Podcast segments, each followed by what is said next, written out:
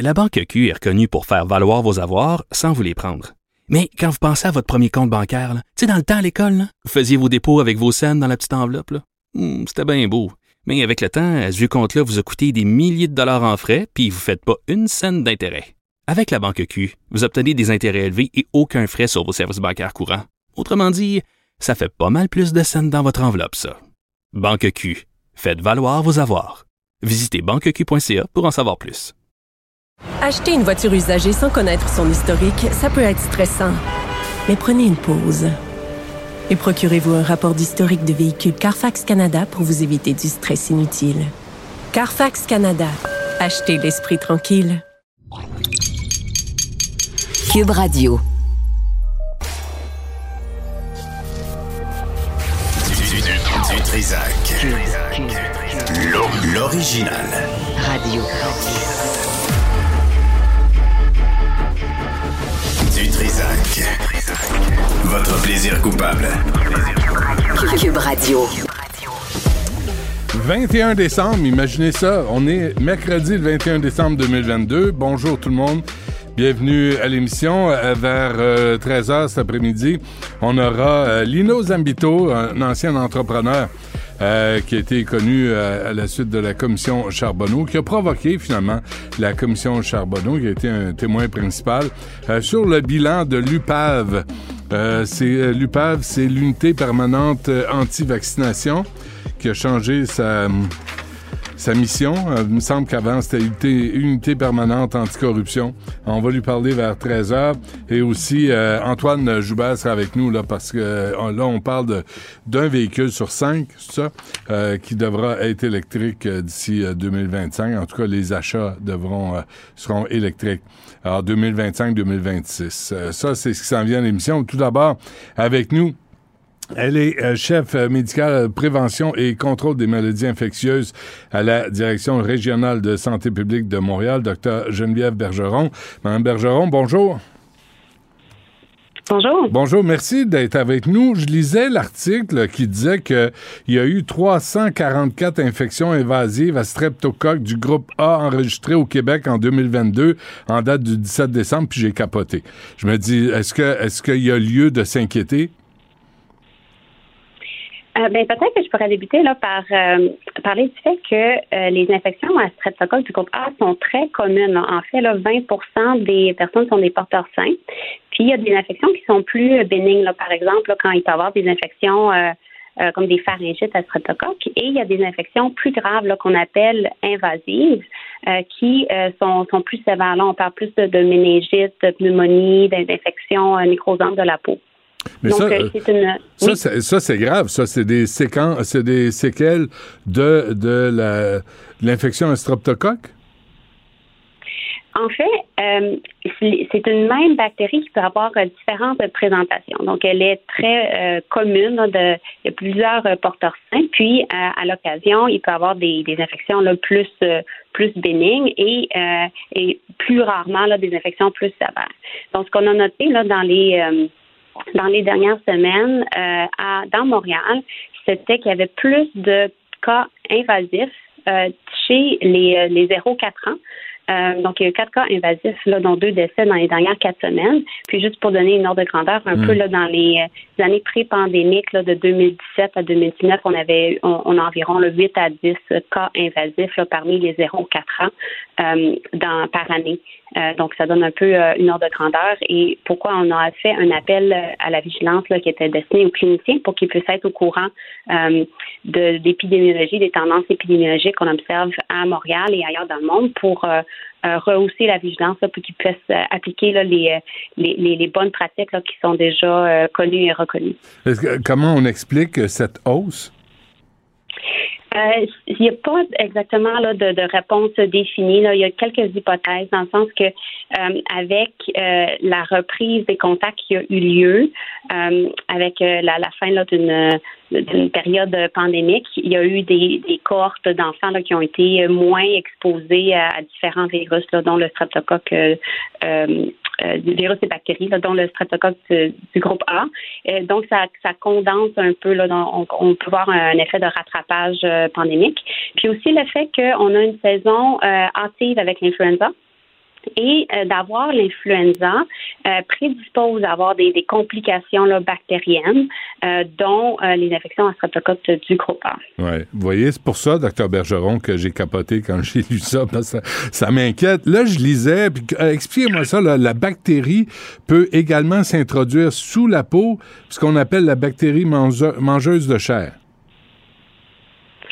Euh, ça fait partie des, présentations rares, là, en effet, là, avec la bactérie euh, du groupe A. Il peut avoir, bon, la plupart du temps, les, la bactérie euh, euh existe et et, euh, on est des, porteurs sains, euh, sans, sans symptômes. Parfois, il peut y avoir des, des présentations plus, euh, plus bénignes, les pharyngites, les scarlatines, les infections de la peau. Il peut y avoir des infections sévères, là, en effet, là, des méningites, des pneumonies, chocs toxiques et des, des infections nécrosantes de la peau, ce qu'on hmm. appelle des infections bactéries mangeuses de chair.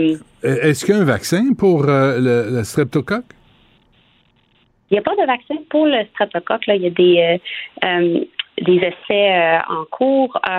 par contre, ce qu'on a de disponible, c'est la vaccination contre l'influenza et la varicelle.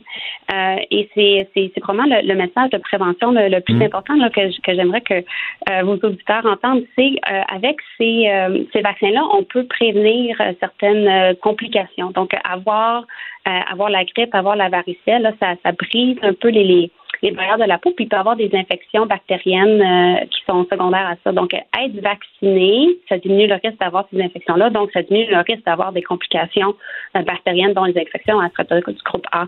Donc, euh, c'est vraiment important là, que les, les, gens qui sont éligibles à la vaccination, puis c'est les personnes de six mois et plus là, pour l'influenza, qui peuvent recevoir le, le vaccin là, gratuitement cette année, c'est de s'en prémunir là, pour euh, diminuer les risques euh, d'avoir la grippe, mais aussi des complications bactériennes. Mais entre le moment où on se fait vacciner, docteur Bergeron, là, par exemple pour l'influenza, je suis allé la semaine passée, il y a quoi, il y a dix jours avant que ça, ça devienne efficace?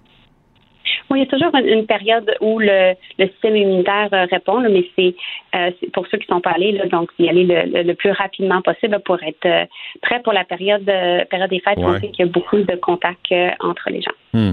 Là, le docteur Boileau de la Santé publique Québec parlait du temps des fêtes, puis de vraiment, s'il y a moindrement des symptômes, de rester chez soi. Pensez-vous que ce message-là va être encore entendu par les Québécois?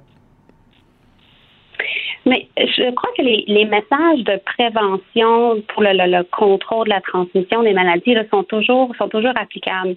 Euh, donc pour euh, pour la population euh, en général, c'est vraiment difficile de distinguer une maladie versus une autre. Donc les messages de prévention sont sont toujours les mêmes là, de hmm. d'avoir sa vaccination à jour, de se laver les mains, de de, de, couvrir la toux. Et si si on est malade, on évite de, de le de le donner à d'autres personnes, euh, de, de, porter un masque dans les endroits achalandés, d'éviter le contact avec les personnes vulnérables. Donc, toutes ces bonnes mesures-là qui s'appliquent à la COVID s'appliquent à, tous les, virus et à, d'autres bactéries également. Donc, euh, euh ces, ces, bonnes euh, ces bonnes manières de faire là sont sont, sont aussi là, valables pour pour d'autres maladies. Puis c'est de, de, surveiller les symptômes et c'est pas nécessairement facile pour pour les parents à savoir euh, quand consulter. Là. Donc, si les gens ont des, des inquiétudes, il y a toujours le 811 euh, pour appeler, là, pour euh, guider euh, la suite là, quand, quand consulter, puis de, mm. de consulter quand, quand il y a des symptômes là, sévères, évidemment,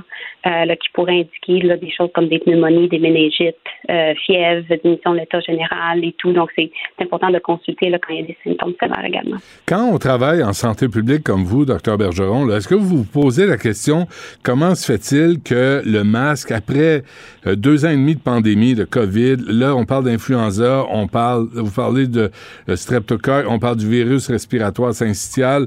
Comment se fait que le masque n'est pas encore euh, banalisé dans notre société, dans, dans, nos, dans nos pratiques courantes? Ah, c'est une bonne question. Euh, le port du masque est un changement de, comportement en soi. Euh, donc, c'est toujours quand on demande aux, personnes de changer le changer des habitudes, il y a toujours toujours des, défis. donc, je crois que ça fait partie des, des choses à rappeler. puis il y a aussi des euh, différents là, euh, impacts que, ça, que le masque peut avoir. Donc, euh, je pense que c'est une une question qu'on va continuer pour l'instant. Les, consignes qui nous proviennent du niveau provincial, c'est de porter le, masque dans les hmm. endroits achalandés. Ouais, on n'est pas sorti de la pandémie. Là. Ben, la, pandémie continue. notre approche par rapport à la pandémie est une, stratégie qui est différente dans le sens c'est de, de, vivre avec le virus, plus une approche là, pour euh, mitiger les impacts que le virus peut avoir, préserver notre euh, capacité du système euh, hospitalier. Donc, on est dans une autre phase de, la pandémie qu'on était au début. Oui. je sais pas, vous avez regardé la Coupe du Monde au Qatar, là, mais voir tous ces gens dans un stade ou même les, les, les matchs de football américain, puis de voir tous ces gens sans masque, en groupe, regroupés comme ça, à crier, à postillonner, qu'est-ce que vous vous dites, vous? Les, euh, c'est sûr qu'on on va devoir apprendre à vivre avec le, virus là, dans, dans les prochains mois. Donc, euh, je pense que c'est une, une, nouvelle normale. Il y a beaucoup d'incertitudes avec euh, avec ce qu'on qu'on connaît. On, je pense qu'il y a une chose qui est qui, qui, qui est plus stable dans, dans le temps là, dans, c'est qu'on on a souvent des surprises avec avec la COVID. Donc, je pense que c'est important de rester rester prudent puis de suivre l'évolution de la situation internationale et voir comment ça mm. nous impacte euh, nous, dans, nos actions, là, puis comment qu'on prend action là, pour euh, prévenir la transmission de, de, de maladies autant qu'on peut. Deux dernières affaires euh, avant qu'on se quitte. je lisais sur le coronavirus du syndrome respiratoire du Moyen-Orient, le MERS. est-ce que est-ce que ça, parce qu'on en parlait aussi dans le contexte de la Coupe du Monde au Qatar, est-ce que ça, ça vous inquiète ou c'est quelque chose qui ne nous appartient pas? c'est une, maladie qui, est connue. Euh, donc, euh, dans le contexte euh, qu'il y avait plusieurs plusieurs personnes qui se réunissaient à un endroit où il y avait eu des, la transmission, c'était quelque chose qui était qui était sous vigilance, mais de la même manière qu'on garde une vigilance sur les maladies qui sont transmissibles un peu partout dans le monde et qu'on garde une, une vigie. Et, pour l'instant, il n'y a pas de, raison d'être d'être inquiet, mais ça fait partie des maladies qu'on surveille très de très OK. Et j'ai lu euh, ce matin une étude qui provenait, ben, j'ai lu un article sur une étude qui provient de l'Université de Waterloo en Ontario. On disait que deux ans après les premiers cas de la COVID, le coronavirus aurait affaibli le système immunitaire des gens qui en ont, été atteints, puis que notre système immunitaire euh, serait moins fort pour se protéger contre les infections dont on vient parler. Est-ce que c'est une, étude que vous avez lue? Est-ce que c'est vrai? Est-ce que faut, avoir des doutes? Comment on réagit euh, face à ça? J'ai, pas vu l'étude spécifiquement pour pouvoir la commenter. Euh, j'ai pas entendu là, d'éléments là, qui vont dans ce sens. C'est sûr qu'il y a des, des changements avec euh, avec ce qu'on a vécu là, collectivement avec la période pandémique où on a été d'une période de temps euh, avoir à être moins exposé euh, au virus et quelles sont les implications là, pour la suite. Là, je pense qu'il y a beaucoup beaucoup d'inconnus. par contre, il y a des choses qu'on peut faire là, pour pour prévenir la transmission, là, comme, euh, comme euh, rester à la maison quand on est malade, être sûr que sa vaccination est à jour, se laver hmm. les mains, éviter dans le contact avec les personnes vulnérables. Fait je pense que ces, ces bonnes euh, mesures de, prévention là, et contrôle des infections s'appliquent. Bon, c'est ce qu'on va retenir au moins de cette pandémie. Docteur Geneviève Bergeron de la Direction régionale de santé publique de Montréal, merci. Joyeuses fêtes. Je vous en prie, joyeuses fêtes à vous aussi. Du Trisac. L'écouter sur le web vous demande peut-être de changer vos habitudes. On comprend. Mais son émission en vaut l'effort. André Durocher est ancien inspecteur au SPVM. André, bonjour. Bonjour Benoît. Bonjour. Écoute, merci d'être avec nous. Euh, ben, on va faire un, peu le tour hein, de, de l'année 2022 en ce qui a trait aux affaires judiciaires. Puis, euh, puis on sait que encore une fois en 2022, les fusillades ont retenu notre attention. Ah, énormément. Et tu vois, moi, ce qui m'a ce qui m'a interpellé un peu, c'est que le 5 décembre, euh, le SPVM a sorti un communiqué qui, en fin de compte, je trouvais était un peu sur un ton jovialiste, disant qu'on les euh, crimes par armes mafieux étaient en baisse de 11% euh, faut pas oublier que en 2019 et 2020, on est monté à 66% plus d'événements, puis en 2021, 59% Et dans le communiqué, on met une phrase qui est importante parce qu'on dit si selon la courbe qui se dessine à moins d'une hausse importante des événements durant le dernier mois de l'année, il devrait y avoir, les, événements devraient être inférieurs à 2021. c'est pas quelque chose à se péter bretelles. Moi, j'aurais aimé voir, parce qu'on a créé beaucoup d'escouades durant l'année, que ces gens-là nous fassent un bilan. Puis c'est correct, on n'a pas, pas s'attendre à des résultats du jour au lendemain, mais il aurait été intéressant qu'ils adressent un bilan et disent, regarde, voici, là, on a mis d'énormes ressources, voici ce que ça donne ou ce que ça ne donne pas. Puis il faut dire aussi que la ville, moi je trouve, n'a pas euh, vraiment de coup de main de la part du gouvernement fédéral, qui en fin de compte souffle le chaud et le froid. D'une part, bon, on dit, on se dit préoccupé par l'utilisation des armes à feu. Ça fait que là, on multiplie les entourdoupettes pour emmerder les propriétaires légitimes d'armes à feu. Puis d'un autre côté, on va puis on passe une loi pour enlever la peine minimum lorsque des crimes sont commis par arme à feu. Un petit peu le souffle chaud et le froid, et ça, je trouve ça un peu mélangeant. Ouais, mais mais qu'est-ce que tu aurais aimé euh, de, entendre de plus là? Parce que à un moment donné, tu sais là, euh, c'est Trudeau qui a envoyé un milliard. Là. Il dit on met un milliard aux municipalités qui mais finalement c'est pas les municipalités qui vont faire des descentes dans les réserves et qui vont euh, intervenir lors de, de cas de contrebande? Ben ça c'est un peu l'éléphant dans la pièce. Hein? C'est un peu comme tout le monde le sait, personne ne le dit. Et euh, ça fait partie euh, d'une des problématiques. Par contre, d'autre part, euh, je ne sais pas, moi, quelle serait la réaction si demain matin, on avait une autre crise amérindienne, comme on est en 90, qui serait prête à prendre nos dieux. C'est que tout le monde marche un peu sur des œufs. on a vu qu'en début d'année, il y a eu la création d'une espèce d'escouade mixte à, à Kwasasni, si ma mémoire est bonne. Et ce que j'ai dit lorsque c'est arrivé, ça, j'ai dit, moi, ce que j'ai hâte de voir, c'est bien beau d'annoncer de l'argent et des bateaux quels seront le bilan. Et ils nous ont pas fait de bilan encore. Combien ont saisi d'armes à feu? Combien on a empêché de passer la frontière? Et une autre chose, c'est également la peur, on va y revenir tantôt sur les, les profilages raciaux, les interpellations policières ben ça aussi, il faut avoir peur de se faire prendre à un moment donné, sinon euh, ça fonctionne pas. oui, c'est ça. Mais en même temps, là, je vais parler plus tard de l'UPAC, euh, André. Là, je sais que c'est pas dans tes dans tes sujets, mais tu as là à l'UPAC un nombre X d'enquêteurs qui, euh, qui ont été qui ont été sortis de la sûreté du Québec ou des services de, de, de police à travers le Québec. Il me semble que on devrait retourner ces gens-là travailler sur le terrain au lieu de, les avoir examinés les vaccinaux? Ça, effectivement, en tout cas, en termes d'utilisation de ressources, là, c'est pas optimal lorsqu'on regarde ça. Surtout lorsqu'on regarde actuellement ce que ça prend comme comme importance. C'est un peu, je comprends là, que bon, les gens qui ont fait des faux passeports vaccinaux, c'est illégal, etc., etc. Mais en ça, puis euh, travailler là, sur des cas comme les armes à feu, je pense que le choix est assez euh, facile à faire. Ouais, il, me semble. Puis à chaque fois qu'on annonce une une, une escouade, euh, Yves, je, me rappelle de Yves Francoeur, qui est président de la fraternité des policiers et policières de, de Montréal. Il disait, il dit mais mais dit, vous devez comprendre qu'ils les prennent quelque part là, ces enquêteurs là, ces policiers là. Et là, ils déshabillent un pour habiller l'autre c'est toujours la, même affaire. Puis tu sais, une affaire qui est, qui est intéressante de voir lorsqu'il y a eu, évidemment, les armes à feu, ça interpelle tout le monde. On regarde le nombre de victimes qu'il y a de meurtres par année à Montréal, mais regardons les victimes de la route, même si on, en parlera plus tard, à un moment donné, peut-être de, la sécurité routière. Mais tous les policiers, évidemment, c'est le fun quand on prend des policiers d'un poste de quartier et on les amène dans des grosses escouades pour enquêter sur des choses comme ça. Mais pour le citoyen, là, c'est quand la dernière fois qu'on a pris du monde dans des escouades spécialisées d'enquête pour des mettre sa sécurité routière parce que nos piétons se font tuer? Ça, euh, ben, j'ai fait 40 ans de police, j'ai jamais vu ça.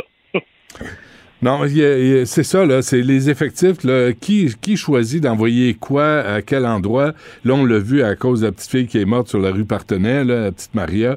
Euh, puis effectivement, tu dis des policiers. Puis, puis toi, André, quand tu vois un policier être assigné à changer des feux de circulation, tu dois rouler des yeux un peu?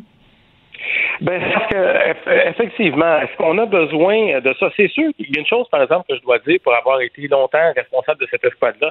Ça en prend un certain nombre pour coordonner. Parce que je regardais dernièrement à Montréal, il y en avait à toutes les intersections. Mais je regardais, il y en a, comme on dit, il y en était probablement le premier barbecue, parce que ça aurait été probablement moins congestionné s'il n'était pas là, Parce que lorsqu'on fait ce genre de travail-là, ça prend des gens qui sont habitués. Ouais. Pour avoir été responsable de l'escouade des on peut les aimer ou pas, ces gars-là, mais m'a dit, il était drôlement efficace pour ce genre de situation-là. Hmm. Et actuellement, si c'est pas coordonné, ben ça, ça crée des, blocages euh, plus que d'autres choses. Bon, et là, le SPVM a finalement un nouveau chef de police. Il va entrer en fonction? Oui, après presque un an. Puis, en fait, le, le, le choix, c'est pas c'est pas un mauvais choix quoi que ce soit. Le problème, pourquoi ça a pris un an? Moi, je regardais dans les consultations publiques. Bon, ça pas un chef de police qui communique bien, qui est ouvert aux communautés, etc. Ça prenait-tu des consultations publiques pour savoir ça? Hmm. Ben, Je pense à un moment donné. Mais euh, notre chef, par exemple, euh, Fadi Daguerre, bon, euh, je le connais. C'est sûr qu'il y a plusieurs, comme on dit, son assiette est pleine. Il y a plusieurs grands défis qui l'attendent. Il y a la convention collective des policiers, le manque d'effectifs, la rétention de la main-d'œuvre. Et puis, comme c'est le cas souvent, lorsqu'il y a un nouveau chef, ben actuellement, dans l'état-major, euh, je suis pas sûr que c'est tous les membres de l'état-major qui vont trouver les mêmes cadeaux sous le sapin de Noël. il, y a- il y a- il y en a pour qui le Père Noël va être bon, puis pour d'autres, ça va être un peu plus difficile. Ouais. Et ça, je veux pas, ça va prendre quelques mois, là, parce qu'il y en a qui vont être contents, même si dans la photo de famille, tout le monde va avoir un gros sourire, il sera peut-être pas aussi sincère Hmm. pour tout le monde. Mais euh, Fadi Daguerre, on l'a défroqué de, de Longueuil. Euh, il revient à Montréal. Puis est-ce que, j'imagine, il y a des clans, c'est ça que tu veux dire, là, les, cadeaux en dessous des- du sapin, là, il y a, il y a des clans dans la police? Ben, sans que ce soit nécessairement des clans, mettons qu'il y a une, il y a une vision différente de voir les choses. Et ça, c'est un peu c'est un peu normal. Donc, il y a des gens qui, effectivement, sont prônent beaucoup l'approche que, que Fadi Daguerre prend. Puis il y en a d'autres qui sont un peu plus fermés à cette approche-là et tout.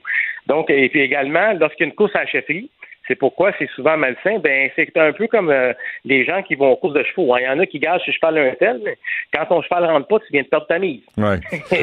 C'est ça qui arrive. Mais tu sais, on a parlé aussi, c'est une année où on a parlé de définancement. Là. Depuis deux, trois ans, on, on en parle à chaque année. Et là, Madame Plante disait non, non, non, c'est pas dans les cartons. Mais dans son dans son parti politique, le projet Montréal, on en parle de définancement de la police.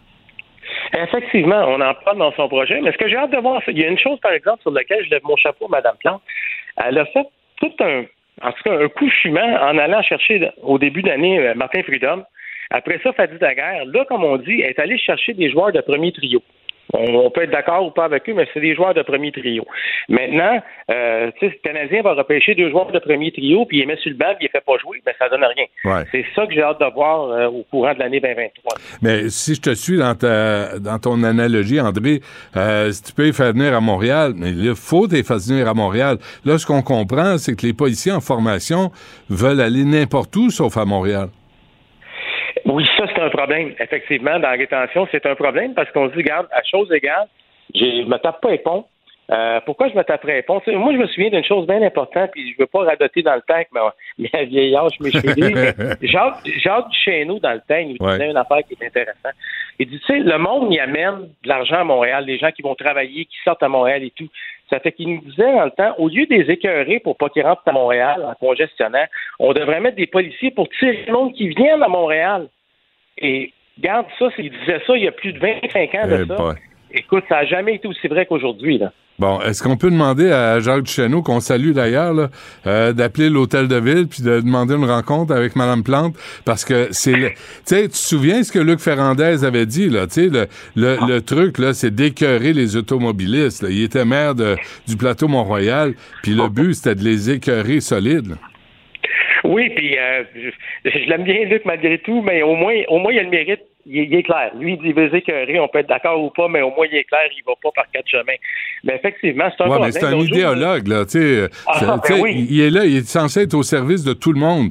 Si t'es maire, Ouais. t'es au service de tout le monde. Mais là, il était au service de sa petite clique qui disait que faut absolument bannir la voiture. Je comprends, faut, faut réduire la- l'accès de la, de la voiture à Montréal. Mais de là à écœurer les automobilistes, peut-être qu'il arrive des accidents parce que les gens, justement, sont exaspérés.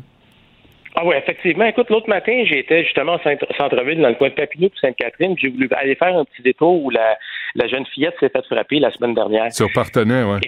Sur partenaire. Écoute, ça m'a pris une heure avant, parce qu'à un moment donné, j'avais l'impression, tu sais, le jeu de serpent et échelle, il m'envoie un détour à Ouais. quelque part, puis là, flou, je glisse, je reviens en case départ. Ouais. Écoute, moi-même, là, m'a dit que j'ai remis mon latin à jour. Ouais, j'imagine. Puis t'as remarqué, hein, Sainte-Catherine et Papineau, euh, je suis allé tourner dans ce coin-là, il y a un bar, et le propriétaire du bar me disait, écoute, ça fait depuis le mois de mai que c'est de même. Il y a un chantier, tu sais pas ce qu'ils font, tu sais pas pourquoi ça avance pas, ils se traînent les pieds, ils sont là, matin, midi, soir, t'as pas l'air d'avoir grand monde qui travaille, puis là, toute la rue, déjà la rue Sainte-Catherine, fait dur, mais c'est là, ils sont en train de faire fermer les commerces. Ah, c'est, décourageant. J'ai des amis qui sont commerçants comme ça qui disent écoute André, j'en peux plus. Moi, la, la clé dans la porte, c'est, la, la solution. Et C'est dommage parce que je veux dire, tu sais, on, on a beau là, faire de la critique comme ça, mais je pense qu'on veut idéalement que Montréal advienne. C'est Ben agréable pour tout le monde, pour le tourisme, etc. Ouais. Euh, profilage racial, là, Mme Plante a mis beaucoup de, d'emphase là-dessus. Elle a nommé une commissaire euh, au racisme systémique. C'est une grande priorité pour Montréal. Mais euh, le profilage racial, c'est un fait, ça existe, mais, euh, mais les policiers en sont encablés aussi. Les policiers en sont encablés. Moi, j'ai toujours dit qu'on mette des, des balises claires. Actuellement, moi, je salue la décision du gouvernement d'apporter ça en appel parce qu'on doit clairer cette chose-là une fois pour toutes puis voir qu'est-ce qu'on veut comme société. Moi, j'ai toujours dit, donnons les pouvoirs aux policiers pour qu'ils puissent agir convenablement, mais par contre aussi, avec pouvoir vient imputabilité, par contre. Mhm. Il faut qu'il y ait une imputabilité. Et c'est là, euh, moi, je trouve, qui est, est la clé. Parce que des interpellations aléatoires, si tu te promènes à 3 heures du matin dans un secteur où il n'y a absolument rien, c'est industriel, ben Christy, même si c'est pas illégal de te promener là, moi, je pense que c'est pas mauvais que la police ait le droit de te tasser. de dire, OK, parfait, vous faites quoi ici? C'est Ouais. tout à fait là, normal. Puis on s'obstine à pas vouloir euh, instaurer la caméra corporelle pour les policiers. Ça, c'est parce que c'est pas en bout de ligne, c'est une question de coût. On ne dit pas c'est une question de coût, puis euh, ça coûterait très cher. Euh, et en passant, pour, moi, je sais, j'étais porte-parole pour le service de police quand ça a commencé le projet et tout. C'est pas, c'est pas mauvais. C'est pas une panacée à tout, par contre, parce que là, là, il va y avoir un paquet de contestations possibles. Bon, à quel moment la caméra a été déclenchée, pourquoi on l'a pas déclenchée avant, après, mais bon, peu importe. Mhm. Mais il y a des coûts astronomiques là-dedans. En termes de gestion de l'accès à l'information, tous les journalistes, puis c'est correct, là, vont, peuvent demander, mettons, ils vont dire, OK, moi, je vais voir la vidéo de ci, de ça. Ça prend des gens pour gérer ça. Donc, la ville devrait être transparente. Vous dites, parfait, vous le voulez, là. Voici combien ça va coûter en nombre de millions. Mais soyons transparents. Sais-tu quoi? Va piger du, personnel dans Stationnement Montréal. Il y, en- y en a du personnel, là. Tu sais, c'est c'est pas vrai. Euh, tu sais, dès que tu mets pas ton, ta- ton 3 piastres, là, pour le 15 minutes à Montréal, t'as un- t'as une contravention. Fait que moi, j'ai toujours dit que Stationnement Montréal, c'était les fonctionnaires les plus efficaces qu'on a à Montréal.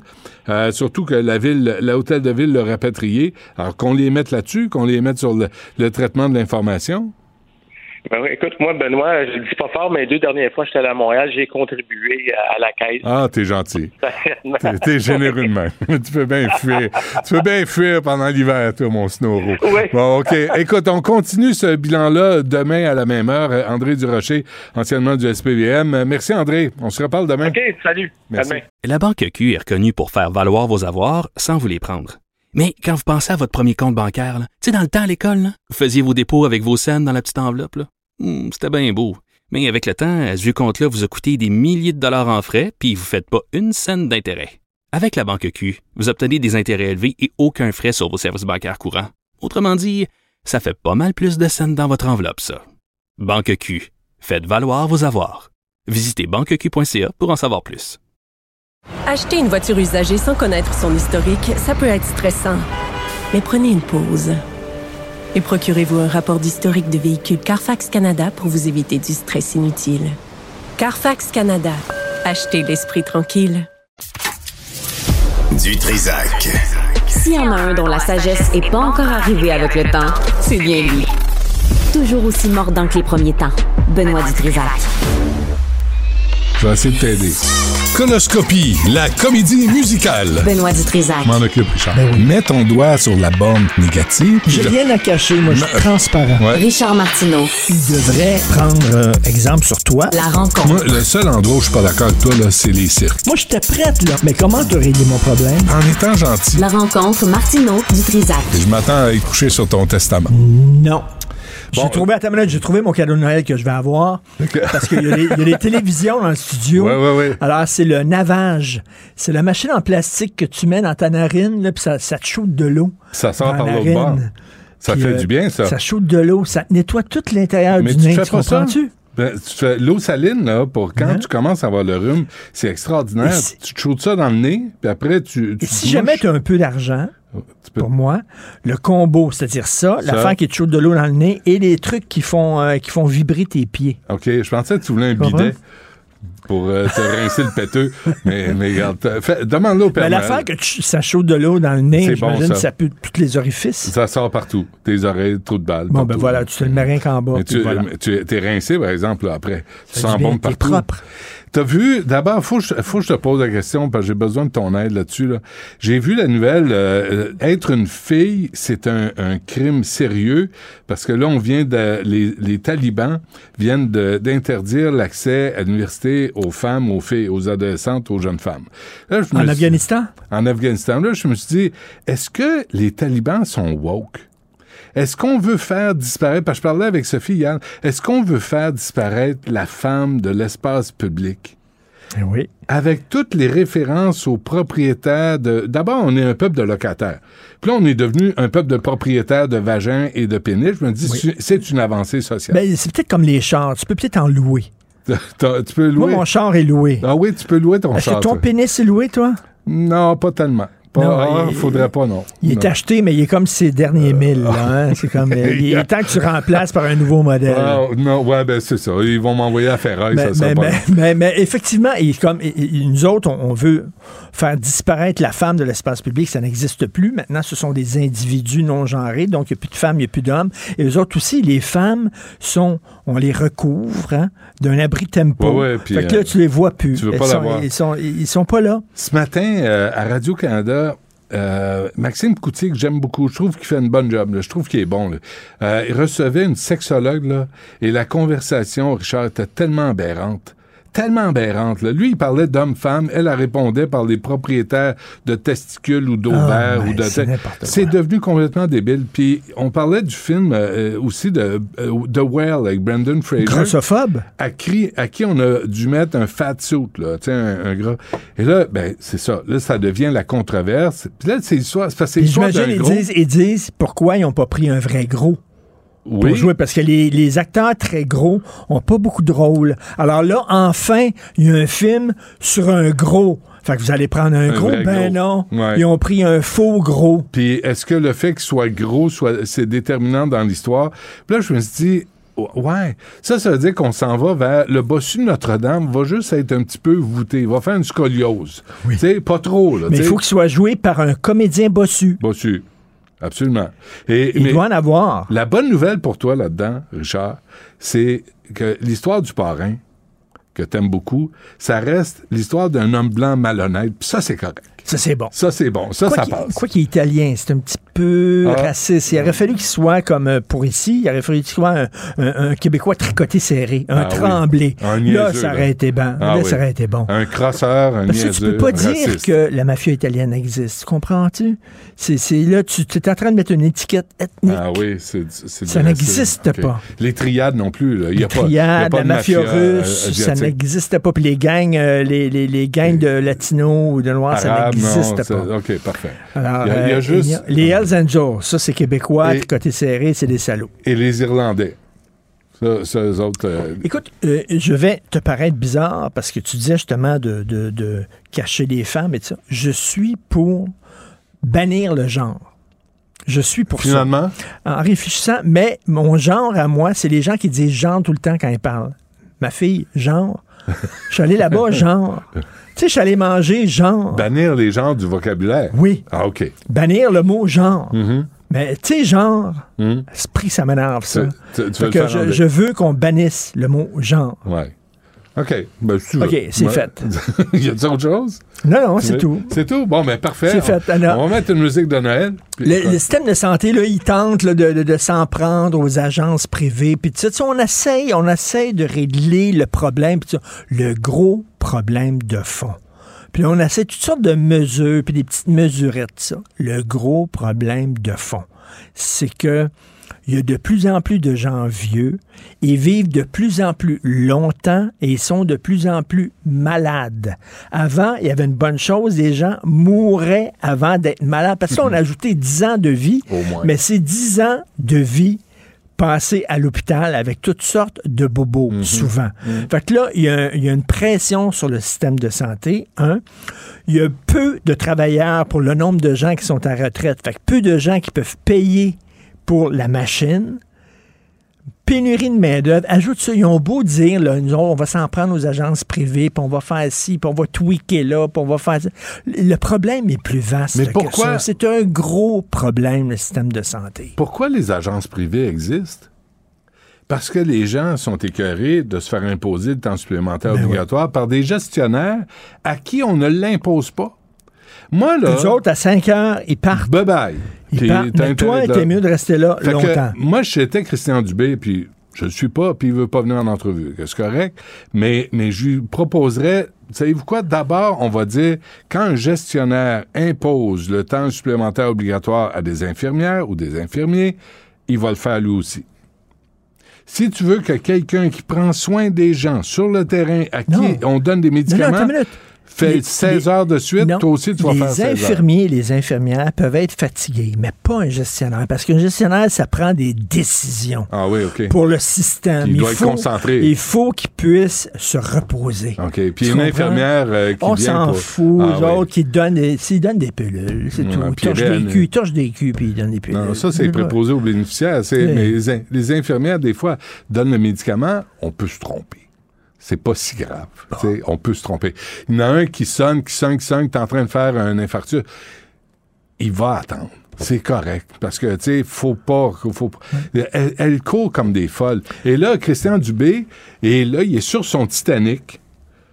Le ministère de la Santé, c'est un Titanic. Là. Il est en train de moi, couler. je, pense- moi, je pense qu'il est bon, mais le, le problème est tellement énorme que même si le, le- tu sais, le Titanic, même là, si t'as t'as le des- meilleur pilote de bateau au monde, le meilleur capitaine de bateau au monde, prends, Ouais. mettons, le capitaine de Gilligan, qui est Ouais, un des meilleurs, extraordinaire, tu le mets sur le Titanic, il pourra rien faire. Mais là, il est sur le Titanic, puis il veut se débarrasser de toutes les bouées puis les canaux de sauvetage. Les agences privées. Mais les gens, là, les gens qui se jettent à l'eau, c'est parce qu'ils sont plus capables. Et ils savent que le Titanic est en train de couler. Ils veulent une bouée de Oui, sauvetage. mais l'affaire, c'est que, puis je comprends, je ne juge pas, mais plus ils partent, plus les gens qui restent sont fatigués. Mais pourquoi ils partent? plus il manque de gens, plus ils vont travailler en surtemps, plus... faut abolir la maladie. Le gros problème, c'est que les gens vivent plus vieux, sont malades plus longtemps, et là, on a besoin... Et puis, il n'y a plus personne qui veut s'en aller. Et ben, tu sais, Il n'y a plus personne qui veut aller, travailler. là. travailler là. Mais plus personne Ils veut voient, voient le les conditions de travail. Ben ouais. Ils veulent plus rien savoir Regarde, là, regarde, toi, tu planifies euh, de façon toujours somptueuse là, le temps des fêtes. Tu as toujours un, un gros méchoui, un traiteur qui débarque chez vous. Avec si je prends un billet d'avion, je check le dans Deux, trois cuisiniers là, qui te servent. Mais, euh, mais, mais les gens qui travaillent dans le milieu de la santé, là, la veille de Noël, ils sont là. Puis le 25, ils sont là. Puis ils sont pas sur le party. Puis les gens travaillent. Tu sais, puis la maladie prend pas de congé. Fait que c'est fou, peu- c'est Et, et autre chose, je veux, et ça fait longtemps que je milite pour ça, et maintenant, je vais le faire sérieusement, je veux, j'exige le retour de Capitaine Bongout. Les gens- Le personnage les gens que tu faisais non. au franc-tireur, où t'engueulais les gens qui, avaient, qui manquaient de courtoisie. Ouais. T'as vu, j'ai vu la photo là, du petit restaurant. 14, des tables pour 14 personnes. Tout était mis, les, la coutellerie, tout ça, là, les chandelles, tout était mis. Ils attendaient les 14 personnes. Ils se sont pas pointés. Ah, Ils ont même pas appelé. Un petit restaurant. Non. 14 personnes, c'est ça leur dîner. Sacre. Moi, la Ils ont tout- soirée ils tout- foutue. C'était fini. Ils ont dit à un moment donné, on attendait, on attendait, on attendait. On, les- on les appelait, ils répondaient pas. Ah, Fait que là, ils ont entendu une heure, une heure et demie, puis ils ont soufflé ses chandelles, puis ils sont partis, puis ils ont mis la clé dans la porte du restaurant, puis ils sont partis. Il pour devrait revenir donner le nom. Devrait donner le nom de. c'est parce C'est écœurant. Si vous allez pas au restaurant, là, annulez. Laissez le restaurant vous remplacer. C'est cœur, hein? Non, mais les gens savent plus vivre. En général, là, Mm. en général. Tu trouves pas? Qui mange la merde? On, la on va merde? Sur la route, les gens sont, ils ont la peau courte au C'est bout, là, la, la mèche super courte. C'est Hier, hier j'étais- pogné dans... OK, bon, c'est Ah ouais. vrai que... J'étais pogné dans, une carrefour, deux rues, deux rues qui se croisaient. Puis une là, phrase, ça les, les crises d'indication à Montréal sont pas claires. Fait que là, j'avais-tu le droit de tourner à gauche ou pas? Je sais pas, selon les heures. Puis là, je regardais, puis j'étais pas sûr. J'hésitais un Ouais, peu. ouais, OK. Hein? Bon, j'ai dit, le gars en arrêt est en train de virer fou, là. Parce que t'as ralenti pour lire. Avais-tu ton chapeau? Il est sorti de son char. il est sorti de son char. Je pensais qu'il voulait me casser la gueule. Puis là, j'étais là à discuter. Il est parce sorti que de ton je char? sais pas. Il est sorti de son char à lui. Il voulait se battre. C'était-tu à dire? Il voulait se battre. Et là, À j'ai dit, OK, là, j'ai compris finalement ce qu'il fallait que je fasse, puis tout ça, mais c'était pas clair, les indications. Ouais. Fait que, mais la mèche courte au bout. Qu'est-ce que t'aurais fait? Qu'est-ce que tu fais dans ce temps-là? Mais il y en a qui sont crinqués puis cinglés, là. Puis euh, va falloir qu'ils se calment. Mais je t'ai déjà raconté cette histoire-là. Il y a un gars, il était 3 heures du matin, il venait de finir sa job, il était sur la rue Notre-Dame, OK? Ouais, ouais, ben oui. Puis il y avait un gars en avant, puis là, la, la lumière était au rouge, elle passait au vert, il a fait pout-pout en disant « Elle est verte, vas-y Ouais. Le gars est sorti de son char, il a défoncé sa, sa fenêtre à lui, le côté euh, conducteur, il l'a pogné, puis il est sorti de l'auto, puis il a fait dessus un coup de, coup de pied, puis un coup de poing. Fantastique. C'est- Faut les- ouais, donc, ouais. euh, il faut rappeler aux gens, Christy, euh, tu fais pas ça à des restaurants. Ouais. Euh, tu fais Dites, pas dites ça. merci quand les gens ouvrent la porte, puis que vous avez des paquets, puis vous passez. J'aurais de la job, hein? J'aurais de la job. Mais Le là, nombre mais- de fois, c'est arrivé, quelqu'un oublie ses gants, se lève dans un resto, part, prenne les gants. Tu pars à courir après Ouais. personne. Ouais. Tu sors du resto. Ouais. Il fait froid dehors. Madame, vous avez oublié vos gants. Prends le gant, puis s'en va. Ouais. Tu sais- quoi? Moi, j'ai trouvé. le merci est en option. J'ai déjà trouvé un portefeuille. Je l'ai pogné. le- je vois le gars échapper son portefeuille. Je le ramasse. Je, je fais. euh, Pas de course. Il me donne la peine d'aller au pas de course. Puis là, je, je lui donne. Il, il me regarde. Il ouvre le portefeuille. Puis il vérifie si j'ai pris son argent. Puis une fois, une fois qu'il a vu que l'argent était là, il a-tu dit merci? Même pas. Oh, il a baragouiné quelque chose, mais à peine, là. Tu sais, c'est comme. ça, les gens disent, le gouvernement ne règle pas nos problèmes. Pouvez-vous commencer par être décent les uns envers les autres? Déjà, déjà, ça serait pas Mais tu vois, ils ont donné l'exemple. La rencontre, le, le gros Trudeau, où en passant, c'est François Legault qui était assis devant une fenêtre. euh, Justin Trudeau prend pas de chance. Mais, euh, tu sais, c'était très courtois. Justin avait choisi ses petites chaussettes de luxe euh, appropriées, probablement qu'il y avait des fleurs de lys, des sourires, des promesses, des, des bonnes intentions. Mais Justin Trudeau a beaucoup de bonnes intentions. C'est un bon gars. Si le capitaine Bongout, il, peut, il pourrait revenir parce que tu étais dans une auto avec un porte-voix puis tu criais après Ah, sur la rue aussi. Sauf, sauf au lieu de dire, mettons, hey, le gros, fais attention, Non. tu pourrais plus dire ça. Non, je ferais... Je ferais je, Tu je dis, ferais- faites attention, S'il mais vous tu plaît. peux pas dire, hey, le Je gros. peux même pas dire, hey, monsieur. Parce que là, c'est comme, je vais dire, propriétaire de testicules. Parce que le gars peut se retourner en disant, qui te dit? Que Pourquoi? je- C'est mon ressenti. J'ai vu, j'ai vu un extrait d'une émission française, à un moment donné, le, le- le présentateur dit Ouais. monsieur, puis l'autre, il dit, le bonhomme, il dit, qui, qu'est-ce qui vous dit que je suis un homme? Ben, peut-être ton apparence, peut-être... Aujourd'hui, euh, Richard, ton ressenti, c'est quoi? Euh, Aujourd'hui, je suis un Portugais bisexuel. Ah, c'est pour C'est ça que tu veux ça. pas venir dîner avec moi. T'es occupé, C'est- rendez-vous. c'est comme ça que je me sens ah oui, ah oui, ah oui. Est-ce qu'il y a des raisons Mais là, là, à l'heure que je te parle, peut-être plus tard, ça va être autre chose. Ouais. Des fois, ça m'arrive d'être un Thaïlandais obèse. Aussi, mais là, je suis. Mais il faut pas, faut jamais présumer. Jamais. Tu peux jamais. pas présumer de l'orientation sexuelle d'une personne, ouais. même si le gars est sans table en train de danser sur un Will Survive, ça Non, veut rien ça dire. veut rien dire. Tu comprends? Ça veut Pas rien dire. pas Tu comprends? Fait que je pourrais pas faire Capitaine Bon Goût parce que je pourrais pas interpeller les gens comme je le faisais. Ben, tu peux pas dire T'sais. monsieur, tu peux pas dire madame. Non, puis tu sais, je prenais, j'utilisais des gros mots. Puis là, à Télé-Québec, tout le monde est tellement bien mis, bien pensé, tu sais, avec euh, payé sur côté qu'il Ben oui. n'y a rien à faire là. Ben puis oui. là, les autres, les autres euh, réseaux, ils veulent pas entendre sacré en ondes. Fait que moi, j'ai plus d'avenir. Et même dire, tu sais, on dit, là, il y aurait plus meilleur acteur, meilleure actrice, ça va être interprétation d'un rôle principal. Mais même dire rôle principal, je trouve que c'est pas correct pour les autres qui ont des, qui ont des plus petits rôles. C'est comme si tu dis, Ouais. lui est plus important que l'autre. Pourquoi lui, rôle principal? Je trouve que c'est très offensant. Rôle non Très secondaire. offensant. Un rôle non Pour un secondaire. rôle, point. Ouais. Dis pas qu'il est secondaire, dis pas qu'il est principal, parce que déjà, tu mets une hiérarchie. Donc, pas interprétation pour un rôle. Ouais, ouais, ouais. Mais ce qui va arriver, là, c'est. On parlait de ça, Sophie puis moi, hier. là. Ce qui va arriver, là, c'est que, tu sais, t'avais au moins cinq femmes qui avaient une chance de remporter un, un, un gémeau, Une whatever. poupée. Puis t'avais peut-être cinq hommes qui avaient une chance de remporter un gémeau. Puis chacun avait un rôle principal dans une fiction quelconque. Là, aujourd'hui, on enlève tout ça. C'est comme, euh, on tout mêlé, on va en donner un dans la gang. Ben, ça va être aux femmes, parce qu'ils peuvent pas donner un prix à un homme. Pourquoi? Ben, voyons. Pense-y. Mais non, on veut faire, on veut effacer les femmes de l'espace non, public. mais, mais c'est ça qu'ils disent. Mais tu sais, Hmm. ils peuvent pas donner un prix à un homme. La vie est compliquée, hein? Trouves-tu? Après ça, on se demande pourquoi nos enfants sont tous dépressifs, puis euh, c'est comme pourquoi ils sont, sont angoissés, pourquoi ils, ont des, hmm. pourquoi vous pensez ils ont plus de repères? Les enfants ont besoin de repères, de règles du jeu claires. Ils en ont plus de règles du jeu claires. Puis après ça, on dit ah mon Dieu, mon enfant il souffre d'anxiété. Da. Genre. C'est genre. Bon, ben, on se reparle demain. Demain, c'est la dernière de 2022, là. Habille-toi propre pour une fois. Mais oui, l'autre, il me dit ça, puis il y a une nappe. Il y a une nappe à la place d'une chemise. J'ai une chemise du temps des fêtes. Christ, t'apprécies rien. T'es bien vieux, t'es bien grognon. C'est vrai. Va-t'en, va-t'en Vert, rouge et tout ça. Vas-y avec ton, ton voyage organisé par la FADOC, sacrament, jouer à pétanque. Vas-y, vieille chenolle, la qui te pendouille dans ton vieux speedo, toute slack. Ouais, ouais, ouais, va-t'en. Demain, va-t'en. Non, non, non, non, t'es plus drôle, va-t'en. Vas-y en vacances, sacramouille. La Banque Q est reconnue pour faire valoir vos avoirs sans vous les prendre.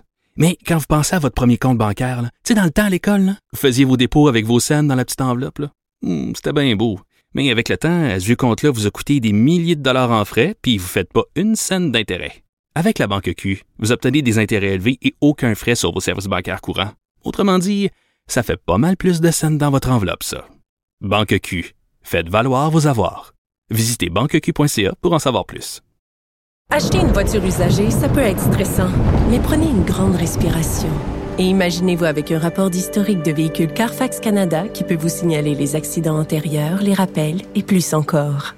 Carfax Canada. Achetez l'esprit tranquille. Du Trisac. Peu importe la manière qu'il choisit de s'exprimer, ses opinions sont toujours aussi saisissantes. Philippe Richard Bertrand est avec nous. Il est expert en commercialisation puis euh, en plein affaire. Euh, Philippe Richard, bonjour. Salut, comment ça va? C'est quoi? Ben, ça va bien, merci. C'est quoi ce petit sapin-là de cheneux, là? Qu'est-ce que c'est ça? C'est euh, D'où ça sort, ce sapin-là? C'est pas sérieux. En fait, c'est mes enfants qui voulaient absolument un sapin, donc c'est le mieux que j'ai pu faire.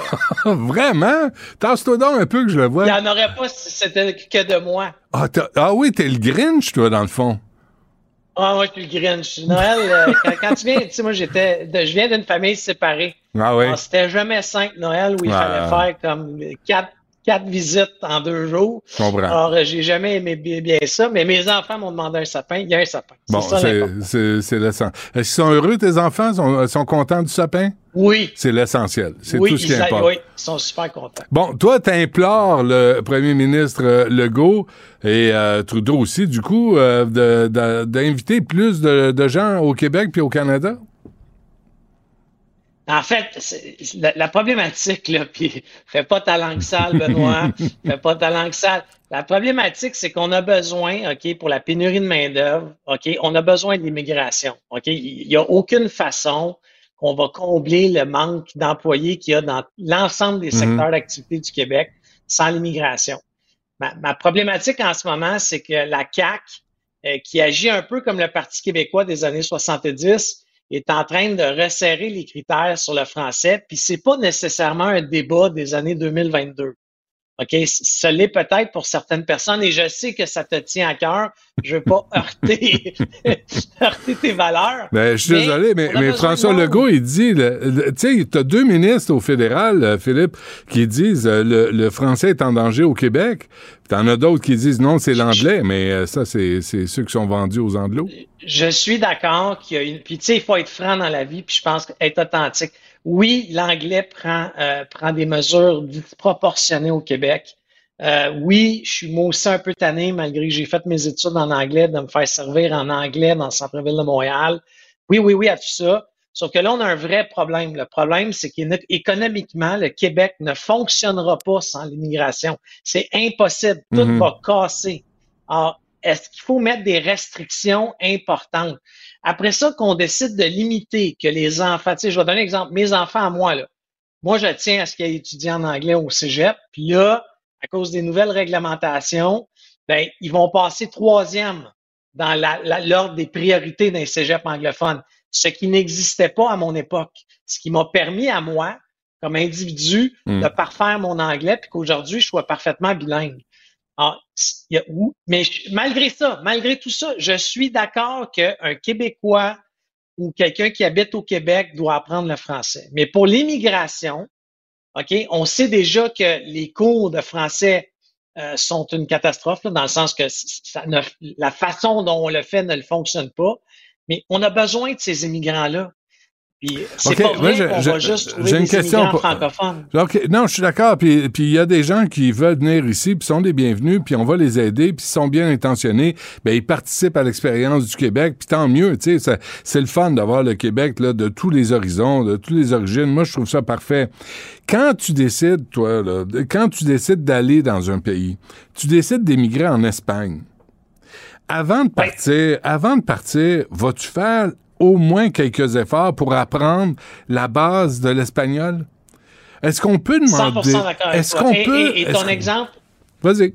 Ton exemple est super bon parce que j'ai dû travailler pendant un an en Espagne, exactement à Madrid dans les années 98-99. Et à cette époque-là, j'avais appris assez pour baragouiner et être capable de me débrouiller. Je suis 100% d'accord avec toi. Mais la problématique, elle va au-delà de ça. Ok, Je vais donner un exemple concret. Moi, j'ai fait un embauche d'un employé étranger qui s'en vient s'établir au Canada. À cause des règles, je l'ai basé en Alberta. En moi, à place de créer des, DAS que je vais payer sur un salaire, de créer une certaine richesse au Québec parce que cette personne-là va dépenser son mmh, argent. Mmh. L'employé trouvait ça trop restrictif, les conditions qu'on lui mettait pour aller au Québec, puis il m'a demandé, tu peux-tu me baser ailleurs? Puis le plus vite que j'ai trouvé, c'est en Alberta. Donc, on l'a basé en Alberta. Ben, mais mais tu sais, s'il n'est pas intéressé par le Québec, vas-y en Alberta, mon ami. Mais si tu es intéressé à vivre. Parce que l'Alberta, là, l'Alberta, j'irais jamais vivre là. Fait que si lui, il est prêt à aller vivre en Alberta, man, vas-y. mais au Québec, on offre, on offre une, une, une, société sécuritaire, assez sécuritaire, l'école gratuite, les soins quand tu y as accès gratuit. Fait que, en échange, on devrait donner un privilège, pas nécessairement aux immigrants francophones, oui, mais aussi aux immigrants allophones, anglophones, mais qui ont qui ont, qui ont fait un, comme un test de base pour le français, qui, qui démontre une bonne volonté. En ce moment, Benoît, c'est pas ça qui est fait. Le changement de réglementation qui a eu lieu aujourd'hui, hmm. c'est que si tu parles pas français, donc si tu es non francophone, tu n'as plus le droit d'appliquer. C'est ça, qu'ils ont fait aujourd'hui. Le volet entrepreneur et travailleur autonome ben a été changé hier, ce qui fait en sorte que là, on n'est même pas dans veux-tu apprendre le français? si tu parles pas un minimum de français, tu n'as plus le droit d'appliquer. Mais, mais vers ça l'envers, Philippe, là, si tu t'en viens ici, là, puis on te promet de la job, puis un, niveau de vie intéressant, et que le fait de te demander d'apprendre le français avant d'arriver, un temps soit peu, c'est trop demandé, je trouve que c'est un peu arrogant de la part des gens qui veulent venir ici. Ils peuvent-ils avoir un peu de respect pour la société d'accueil? Nous, ce qu'on demande, c'est aidez-nous à parler français parce qu'on va disparaître. Puis moi, j'ai des, des enfants qui sont francophones, connaissent l'anglais. Mais je veux, veux pas que notre patrimoine francophone disparaisse. Au-dessus de 10 ans que je fais venir des étrangers euh, en, technologie au Québec et hmm. et j'ai jamais eu un problème où j'ai jamais un employé qui ne s'est pas forcé. J'ai des employés aujourd'hui qui parlent un français extrêmement correct, là, très, très bien. Euh, Parfait. ils font l'ensemble de leurs rencontres en français avec nous autres. Est-ce mhm. qu'il y a des fois qu'il faut que je change deux, trois mots pour qu'ils saisissent peut-être mon émotion? Ça arrive. Mais on leur a permis d'arriver. Tu sais, l'idée, c'est arrive. Mais quand ils sont arrivés, là, ces gens-là étaient unilingues. Ben, pas unilingues, ils parlaient la langue de leur pays et l'anglais. Là, en ce moment, on peut même plus prendre ces candidats-là pour les aider. Tu sais, nous, quand ça arrive, on va payer les cours. Je suis prête à les payer, les cours de français. J'ai, comme employeur, j'ai mhm. pas de problème. Mhm. Mais laisse-moi d'avoir le meilleur candidat. Tu sais, c'est un peu, c'est honnêtement, là, à mon sens, c'est racisme ce qu'on est en train de faire. Ben non. non, ça, moi, je suis pas d'accord. Ça me déplaît beaucoup. Mais, mais, mais il devrait peut-être avoir une lettre d'engagement. Tu sais, tu débarques ici, tu es allophone, tu es anglophone, mais tu t'engages à suivre un nombre X de cours de français dans la première année de ton, de ton arrivée. Là. Pas, pas dans dix ans, pas, pas comme les joueurs de hockey du Canadien. Là. À chaque fois... non, mais ça, c'est une super idée, Benoît. C'est, encore une fois, là, je suis d'accord avec ton propos, je suis d'accord qu'il mhm. faut protéger le français. C'est juste dans la méthode dont on le fait. Puis si on embarquait les employeurs qui a une obligation, tu sais, de manière de me rajouter une, obligation comme entrepreneur, une de plus, mais qu'on m'oblige à lui payer des cours de français, puis à, à obliger qu'il y ait un français qui soit passable, avec une note s'il le faut, comme un bulletin scolaire, go, hmm. on va le faire. Hmm. J'ai pas le choix, j'ai besoin d'employés. Il y en a pas à Montréal. Je vais faire quoi? En ce moment, là, je gagne un contrat, Benoît, il faut que je le mette au mois d'avril. C'est pas normal, là. Mm-hmm. mais, mais où sont. J'ai pas de staff. Mais où est, tout le monde? Ils veulent tous être influenceurs, ils veulent tous être des vedettes, des chanteurs, des acteurs. Il n'y a plus personne qui veut travailler. Vraiment, travailler. Pas faire comme moi, là. Non, mais encore Un vrai job.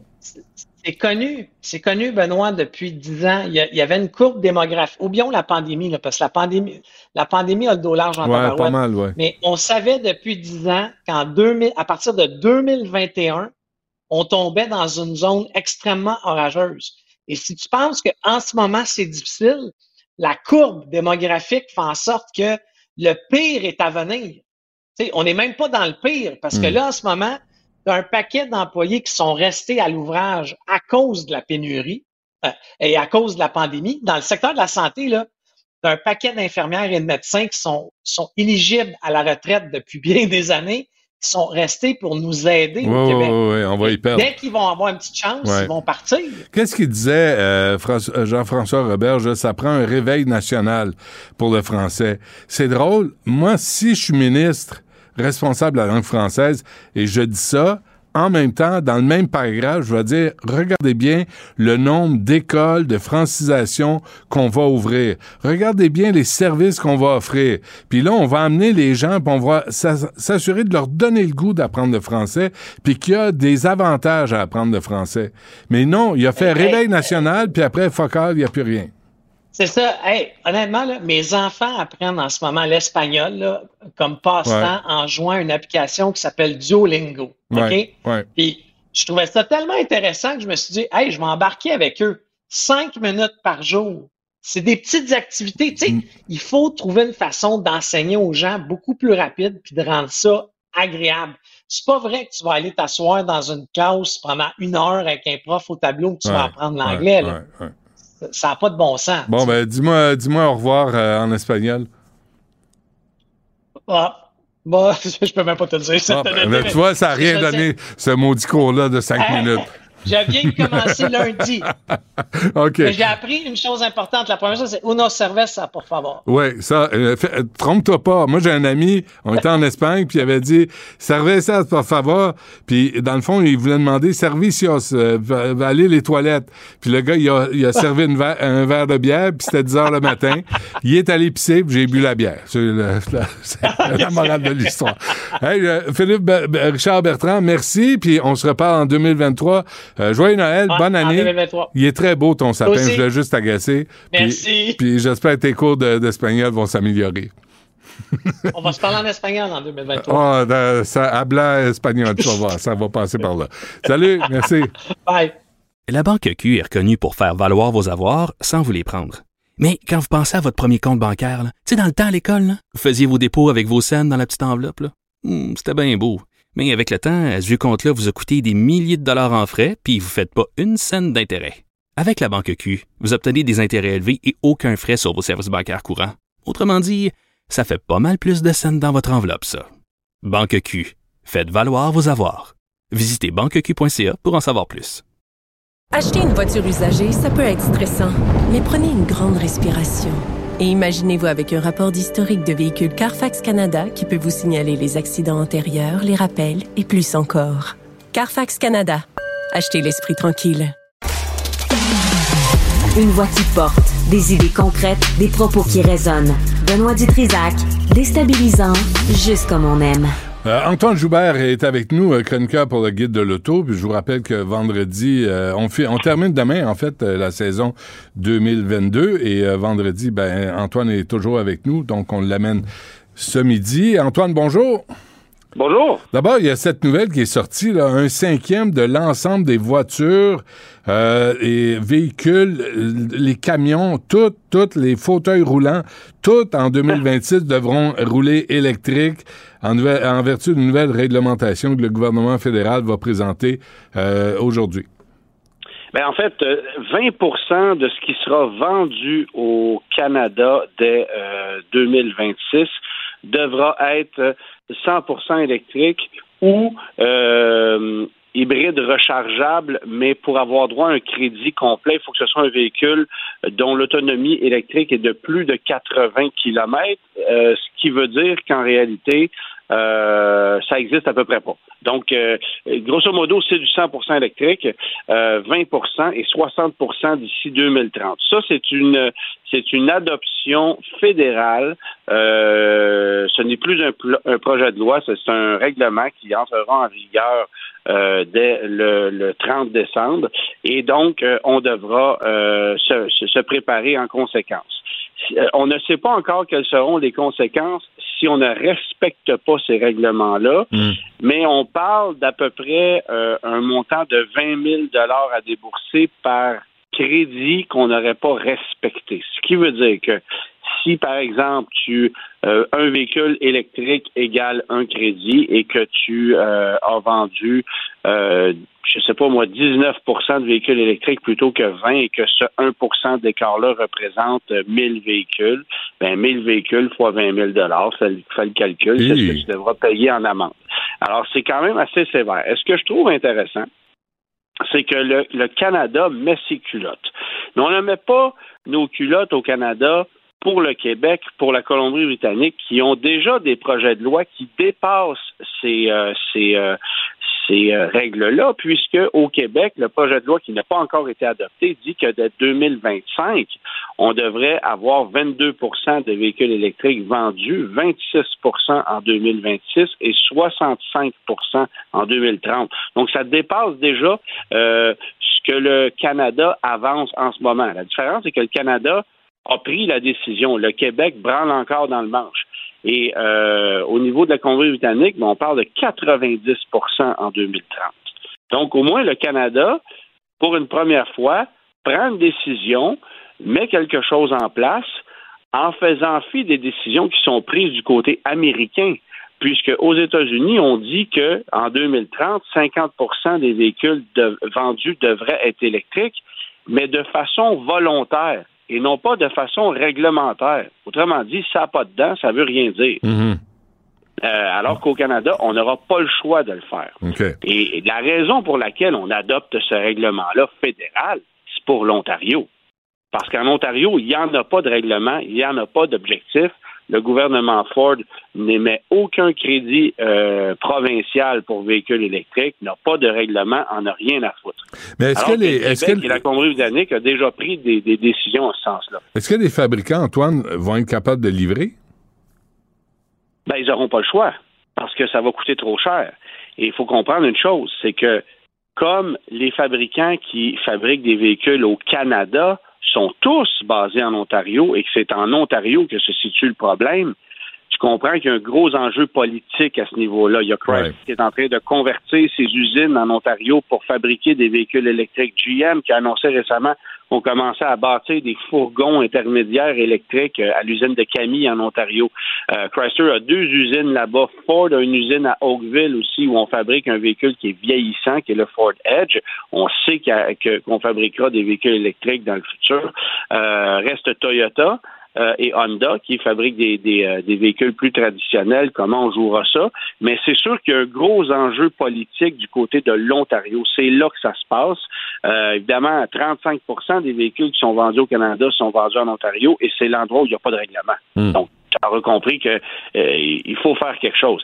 Mais moi, ce que j'ai hâte de voir, c'est la réaction du Québec et comment est-ce que le Québec euh, va se dépêcher pour aller à côté ou dépasser ce que le hmm. fédéral vient, vient, vient d'annoncer. Hmm. Parce que là, on sait qu'il y aura un règlement, c'est parfait d'ordre fédéral. Maintenant, est-ce que le Québec voudra finalement adopter les règles dont on parle depuis un certain temps, mais qu'on ne met pas en place? C'est ça la grosse question. Hmm. Bon, euh, en 2022, euh, Antoine, le secteur automobile, comment ça s'est passé? Ben, écoute, euh, les ventes sont en baisse de façon générale pour une question de pénurie de, pièces, de véhicules. Euh, on en a déjà parlé ensemble parce que les constructeurs automobiles n'ont pas été particulièrement intéressés à vendre des véhicules chez nous pour une question de, de, valeur de notre monnaie, de monopoly. Euh, tu sais, on veut vendre des véhicules aux États-Unis parce que c'est payant de le faire là-bas, mais au Canada, pas tant que ça. Et évidemment, ben, l'exemple que je prends tout le temps, c'est Ford. Là, le constructeur Ford a des F-150 à vendre au Canada. Pour la plupart du 2022, on n'a pas encore commencé à livrer beaucoup de 2023. Je ne sais même pas si on en a, en fait. Euh, on publicise encore des 2022. Mais sur des F-150, il y a énormément de profits à un niveau qu'on s'imagine pas. Ah oui. Ça coûte rien fabriquer un F-150. Ça coûte moins cher fabriquer un F-150 qu'on vend 80 000 que de fabriquer un Toyota RAV4 qu'on vend 35 000 Donc, il y a un profit sur ces camions-là qui est gigantesque. Pourquoi? Parce que, parce que la mécanique est rodée. Ça fait longtemps qu'on a le même ben, concept? Un véhicule qui est monté sur un châssis à échelle en partant, c'est moins compliqué. Deuxièmement, la quantité qu'on fabrique fait en sorte que le coût de revient par unité est moindre. C'est une logique. Euh, comme c'est le véhicule le plus vendu en Amérique du Nord depuis bien avant que je naisse, ben, t'as pas besoin de tu n'as pas besoin de faire de grosses euh. maths pour comprendre, c'est mm, ça. Donc, euh, puis les coûts de recherche et développement sur ces véhicules-là sont tout le temps payés, c'est payant, c'est épouvantable. Et tout ce qui en découle, quand je te dis F-150, c'est aussi les, les Super Duty, les camions, euh, les Lincoln Navigator, les Ford Expedition, ce genre de trucs-là, ça se vend beaucoup moins chez nous. Mais tous ces gros véhicules-là vendus par Ford qui sont sur des châssis à échelle, il n'y a rien de plus payant à vendre que ça. Alors, c'est ça qu'on achemine chez les concessionnaires. Vous voulez un 150 demain matin, vous allez l'avoir. Par contre, vous voulez le petit Bronco Sport, vous voulez avoir le Maverick, hmm. un véhicule moins cher, super intéressant que les Québécois aimeraient acheter, ah ça, il n'y en a pas. Parce que là, la marge de profit n'est pas la même. Ah oui. Puis parce qu'on préfère les vendre à gros prix aux États-Unis plutôt que les amener ici. Hmm. Il est là le problème sur le marché en ce moment. Euh, on l'a vu chez Ford, on le voit même chez Honda, on le voit chez plusieurs constructeurs qui euh, qui rationnent et ça fait en sorte que euh, il y a moins de véhicules qui sont vendus au Canada. C'est pas parce qu'il y a moins de demandes. Par contre, il faut comprendre un truc. À chaque fois qu'on vend un véhicule au Canada, on le vend au prix de détail à un taux de financement quasi usuraire, parce que là, le profit n'est pas juste dans le prix du véhicule qui a augmenté, il est aussi dans le taux de financement de location. On voit du 8, 9, 10% en ce moment. Sur, on parle pas de deuxième chance au crédit, là. Hmm. On parle de crédit normal. Hmm. Alors, c'est, c'est rendu des taux où il y a des, il y a des profits mirobolants. Euh, quelqu'un qui, bon, j'ai parlé à quelqu'un cette semaine, j'ai trouvé ça super intéressant. La personne avait une Jetta en location, une 2019. Payait 310 dollars par mois sur une location 4 ans. Concessionnaire le rappelle, voulez-vous changer votre véhicule? Oui. Comment ça coûterait un véhicule équivalent aujourd'hui euh, à l'aube de 2023? Euh, on est à 200 dollars de plus par mois. Fait que ta Jetta que tu payais, ta Jetta que tu payais 300 dollars par mois il y a 4 ans, le même véhicule ou l'équivalent, il est rendu 500. C'est ça la vérité. Alors, alors, ça coûte une vraie fortune. Les véhicules coûtent cher au Canada et la conséquence, c'est que les concessionnaires n'ont jamais fait autant d'argent qu'en 2022, même si les chiffres de vente hmm. sont à la baisse. Mais ça ne peut pas rester euh, comme ça? Écoute, ça va être comme ça pour 2023. Ça, c'est mon feeling, parce que je ne vois pas comment la, la, la situation va se corriger. Notre argent vaut rien. Alors, les constructeurs automobiles sont pas fous, sont pas là pour faire des cadeaux. Euh, évidemment qu'il y a une réglementation au niveau des véhicules électriques qui va peut-être venir changer la donne. Mais mais veut, veut pas, ce qu'on voit, tu sais, on parlait, on parlait un peu plus tôt du fait que le BC est à l'avant-plan, euh, Colombie-Britannique est à l'avant-plan pour vendre des véhicules électriques en ce moment. C'est sûr. En Colombie-Britannique, euh, la richesse est, est, beaucoup plus grande mm. euh, par, en proportion qu'au Québec ou en Ontario. On vend des Tesla à 150 000 on vend des Porsche Taycan à 200 000 On vend des véhicules électriques là-bas sans, octroyer de crédit parce que les gens là-bas ont énormément de sous et euh, évidemment, ceux qui se procurent des véhicules extrêmement chers ou extrêmement luxueux, ben, se tournent vers l'électrique. C'est rendu la nouvelle tendance. Donc, des Mercedes QS à 175 000 t'envoient là-bas. Et ça, ça compte dans la quantité de véhicules qui sont vendus dans une province où il n'y a pas tant de monde que ça. Donc ça, ça a un impact significatif. Mais chez nous, les véhicules électriques euh, qu'on veut avoir, c'est les plus abordables. Et les Chevrolet Bolt, les Volkswagen ID4, ce genre de petits véhicules-là, Hmm. qu'on va vendre entre 40 et 60, 65 000 C'est ça qu'on veut avoir sur lesquels on va ajouter des, un crédit qui est actuellement de 12 000 taxes incluses. Mais ça, c'est difficile à avoir et on n'aura pas le choix dans les prochaines années d'en amener un maximum. Euh, et, ce- et ce que ça me dit, c'est que les constructeurs vont tout simplement faire, bon, ben, nous autres, là, on est forcés d'amener des véhicules électriques qu'on va vendre 45, 50, 55 000, 60 000 dollars. Le Québec donne un total de 12 000. Ça sera peut-être 11 000 dans deux ans euh, ou 10 000. Mais on va retirer de ce 50 ou 60 000 $-là un 10 000 Le véhicule va revenir à, à 50 000, euh, va avoir une bonne valeur sur le marché. Les, les- la clientèle va être contente. Fait qu'on va éliminer les petits chars qui, qui, qui sont pas chers. Euh, les, les Honda Civic puis les Corolla de ce monde, attends-toi à ce que tranquillement ça, ça soit appelé à disparaître. Bon, c'est ben, évident. On va ouvrir un musée pour euh, les, les, les mini Ouais, compacts, c'est les ça. sous T'as envie d'aller voir, si tu, vas, si tu- si tu vas aller voir des tercelles, là, Hmm. euh, je te t'as un modèle d'affaires, Benoît, là. Parfait. Hein? C'est noté. On va, on va ouvrir quelque chose. Bon, euh, Antoine Joubert du guide On en de... parlera hors d'onde euh, parce que j'en ai une coupe de petites minounes qu'on pourrait mettre là-dedans. C'est vrai. On, va, on va travailler là-dessus. Merci Antoine. Euh, Joyeuse fête, euh, joyeux Noël. Puis on se Ben reparle oui. quelque part en janvier. Exactement. Ça marche. Merci. Écoute, Benoît, je te l'annonce en exclusivité aujourd'hui. Arrêtez les communications à un moment donné, là. À chaque crise internationale. Antoine Robitaille. Il y en a un qui m'a écrit hier, qui m'a dit que j'étais nazi. Antoine a toujours plein de choses à dire et c'est pour ça qu'on l'aime. Philippe Vincent Foisy. Quitte à subir ces effets-là et subir ces conséquences-là pour nous aussi. La rencontre. Offenser, qu'on ose poser une question et remettre en question les décisions. Écoute, de- j'en revenais plus pas. rien dire. On peut plus rien On dire. peut plus rien dire. Surtout dans la, La rencontre Robitaille, Foisy. Bonjour à vous deux. Bonjour les rencontreux. Alors, si on comprend bien, je comprends bien, là, si vous avez un feu à la maison, votre enfant échoue à l'école, euh, si vous avez besoin d'un plombier, d'un électricien, faites le 8 à 1. Toutes les solutions sont là. Oui, on sent que le gouvernement va annoncer des bonnes nouvelles, je trouve, euh, en ce 21 décembre. Euh. Il y a le 8 à 1 qui est élargi à l'ensemble du Québec. Monsieur Dubé, qui, dans ses conférences de presse, il dit ça souvent. La bonne nouvelle, c'est... Alors, euh, c'est ça, le gouvernement, je sens qu'il voulait partir en vacances avec, avec des bonnes nouvelles et, et sans gâcher Noël comme en 2021.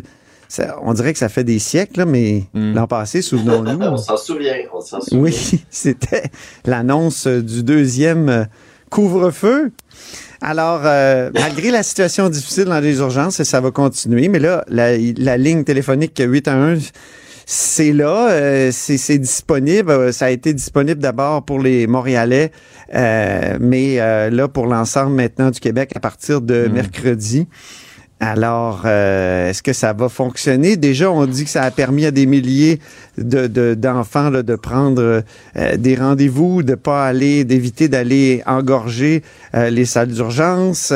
Autre bonne nouvelle, des cliniques d'infirmières praticiennes spécialisées qui sont qui ont aussi été ouvertes récemment pour enlever un poids aux urgences. Est-ce que ça fonctionne? Je sais que vous, vous avez interviewé des infirmières, notamment euh, Philippe Vincent ce matin, pour euh, la question du TSO, l'abolition du, du TSO qui serait euh, peut-être considéré par le gouvernement Ouais, là, pour, pour un qu'est-ce projet qu'elle- de loi là-dessus. Qu'est-ce qu'elle avait à dire, l'infirmière, Philippe Vincent?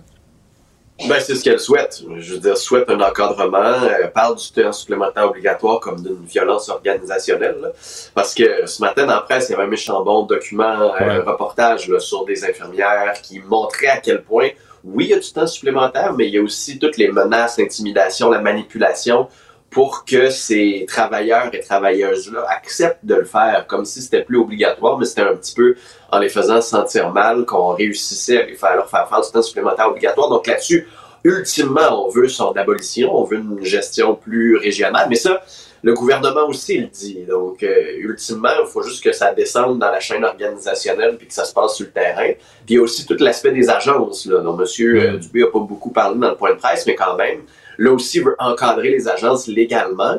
J'espère vont être encadrées dans un petit carré de sable, parce que là aussi, c'est un problème d'avoir les agences qui peuvent, au fond, faire un peu tout, Puis ce matin, euh, j'avais la vice-présidente de la FIC euh, qui me disait oui, justement, faut les abolir, mais en même temps, est-ce qu'on est capable d'amener la flexibilité dans le réseau de la santé? Et c'est là, moi, où euh, j'ai un- j'ai une question, j'ai un doute. J'espère que oui, en fait. là. J'espère qu'une infirmière qui avait quitté le réseau pour pouvoir justement avoir un horaire puis une vie, Mhm. ben, va pouvoir trouver cette vie-là dans le réseau, parce que c'est ce que ça prend en ce moment. Comment mettre dans un projet de loi l'idée, par exemple, que seules les, les, les, les infirmières du réseau ont accès au bon corps de travail? Ben ouais, c'est ça. ça commence à être une loi qui fait de la microgestion. Là. Non, Et- mais, mais vous savez, moi, Ouais. je, je suis là pour aider. Ouais. là. J'ai Oui. trouvé la solution au problème. Ah. Mais personne ne personne me consulte. Fait que là, Personne je- t'écoute, Benoît. Ben, on, va, on sais. va envoyer la chronique. Vas-y, on t'écoute, nous autres. Oui. Quand un gestionnaire impose du temps supplémentaire obligatoire à une infirmière, il est lui aussi obligé de faire le même temps supplémentaire obligatoire. Ah. Mais s'il y en a Ça plusieurs cher, à la quoi. fois, Ben- s'il y en a plusieurs qui succèdent dans le temps supplémentaire obligatoire, Ben, ben- il va coucher au bureau? C'est quoi? Oui, jusqu'à temps qu'ils trouvent une solution.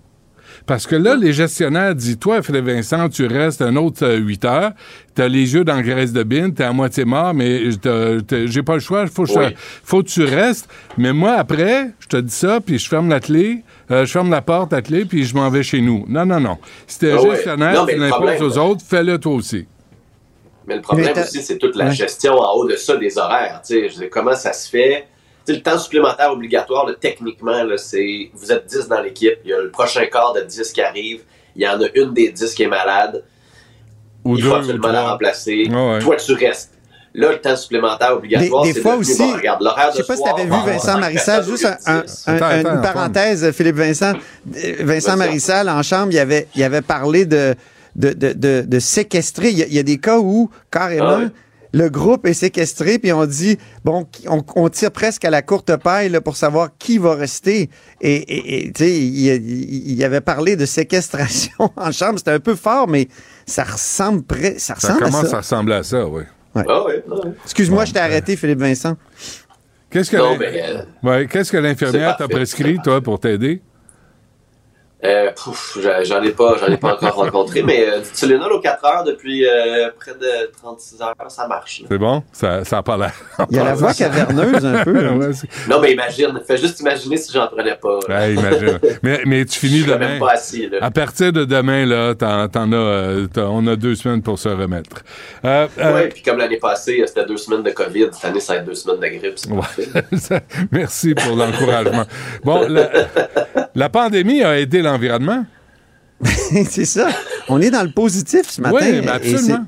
c'est- le ministre Benoît Charette qui, qui a annoncé que on avait euh, en 2020 alors euh, euh, une, une réduction de moins 26% de production de GES, euh, GES alors que la cible était de moins 20% par rapport aux émissions de 1990.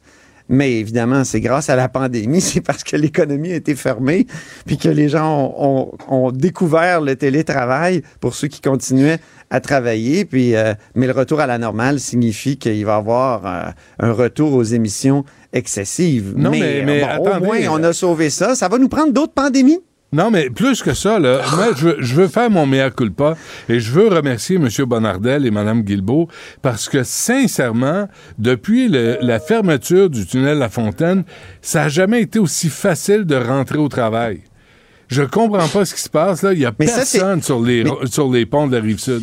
Mais c'est le principe du, du- du trafic qui s'évapore. Hein? Le, le- le- la circulation qui s'évapore, c'est-à-dire que souvent, quand on, on bloque comme ça un important euh, une artère, une importante artère, on, on pense que ça va créer un cataclysme, mais on oublie que les êtres humains, après ça, ils disent Ah non, moi, je n'irai pas dans ce, ce bordel-là, puis je vais m'organiser autrement, soit en plus de télétravail, soit. que- soit euh, En tout cas, euh, ça donc, marche. Ben, Ouais, mais ce qu'on voit aussi, c'est que la réduction... c'est pour ça qu'il ne faut pas toujours euh, penser en termes d'augmentation de capacité Antoine, routière. Antoine, pour 2023, là, faut- je te donne une règle. Quand Philippe Vincent commence une phrase, attends qu'il la termine pour embarquer. C'est correct? C'est moi qui parlais. Non, non, c'est lui qui parlait, là. Mais tu sais que j'ai des problèmes Ouais, mais je le sais, mais c'est pour ça que je suis obligé d'intervenir. Je te connais assez que je Bon, dois mais c'est toi tracer la la couche. Non. Philippe Vincent, vas-y. T'as as une phrase. Non, mais j'a- j'allais. T'es comme un préposé aux bénéficiaires, Benoît. Oui, je le sais. Je ramasse ce qui traîne. Ah, ah, Vas-y, vas-y, Philippe Vincent, je me tais. Non, mais ce que j'allais dire, c'est que les VUS, par contre, sont en hausse. Et la vente de VUS est en hausse. Ben et leur oui. utilisation est en hausse aussi, ce qui compense euh, l'achat de véhicules électriques. Fait que quand quelqu'un achète un véhicule électrique puis son voisin achète un VUS, Mhm. en bout de ligne, c'est pas, euh, c'est pas du tout un gain qu'on a. là. Donc là aussi, il y a un enjeu, mais tant mieux si les gens euh, conduisent moins, prennent moins le volant et ont trouvé des solutions à la pollution. Antoine. C'est tout. Les critiques euh, disent que le moins 26% calculé et présenté par le gouvernement, c'est gonflé de toutes parts. C'est gonflé aussi par l'achat de, de, de crédits carbone euh, sur la- le, le marché du carbone. Euh, donc, euh, j'ai hâte de voir, là, il va y avoir des, des, des, des- des études ou des analyses euh, euh, plus approfondies qui vont être faites, des, chiffres présentés par euh, le ministre. Et, euh, mais, mais là, les analyses préliminaires disent que le 26% c'est assez gonflé. Mais je vais te dire, pour 2030, là, euh, la, la, la- la cible de réduction est de 37,5. Puis là, le- on sait que le, le transport, c'est encore 43 euh, des, euh, des émissions de gaz à effet de serre. Qu'est-ce qui va arriver? Il va falloir bloquer d'autres. Il va falloir soit d'autres pandémies, soit bloquer d'autres tunnels. Ou crever les pneus des VUS, comme on a vu euh, cette année. Non, mais c'est épouvantable de dire ça. Puis là, je Il sais que ça va peut-être circuler. Ouais. Tu sais, des, des gens qui, qui vont vouloir, euh, qui vont prendre au premier degré mes propos, là. Mais euh, c'est vrai. tout ce que je veux dire, c'est que ça, 2030, là, ça va être difficile. Ah, OK. Ben oui. Bon. Euh, non, mais c'est vrai. OK. C'est tout? Euh, bon, Ben parfait. OK. Pandémie, ça c'est réglé. Entrevue de fin d'année. Euh, hier, Justin Trudeau était d'une belle écoute active. Vous trouvez pas? Philippe Vincent, je commence Il avec était en forme. Ben oui, moi je l'ai trouvé en forme, euh, Justin Trudeau. J'ai trouvé qu'il avait retrouvé une petite étincelle. Euh, il a peut-être même retrouvé un peu son mojo, euh, Justin Trudeau, euh, dans cette entrevue-là. On sent qu'il a quand même un petit peu plus le goût d'être là. Pas envie de déclencher des élections, donc ça c'est quand même pas mal. On va avoir un break pendant un an. Puis il y avait des choses à dire. Et tu sais, ça pour Justin Trudeau, c'est quand même exceptionnel. là. Il a dit des choses qui n'étaient pas des lignes, puis du cambouis, puis d'essayer de nous faire comme si il y a eu un peu de nouvelles intéressantes sur la santé, par exemple, le fait qu'il s'attend à une entente l'année prochaine pour la hausse des transferts en santé, mais qu'il veut pas de rencontre avec les premiers ministres tant que c'est pas géré. Mais Québec fait bien son travail. Fait que c'est pas Québec qui est le problème dans les négociations en ce moment. Sur le chemin Roxham, dans une autre entrevue, il disait, ben oui, on va avoir une règle, puis on renégocie l'accord en ce moment pour pouvoir refouler les migrants à la frontière. Donc, il y avait quand même un peu de matière, ce qui est plutôt rare dans les entrevues de M. Trudeau. Alors, enfin, il se passe quelque chose dans ce gouvernement-là, diront certains. Hum, Antoine? Ben, sur la santé, moi, je dis qu'il qu'il a dit une chose et son contraire. Tu sais, euh, il a dit rien ne sert d'injecter davantage d'argent dans les systèmes de santé parce que ces systèmes-là sont, sont vraiment brisés et il faut qu'ils se transforment d'abord avant de, de mettre de l'argent. Ah oui? Mais c'est pas le rôle d'Ottawa de faire cette réforme.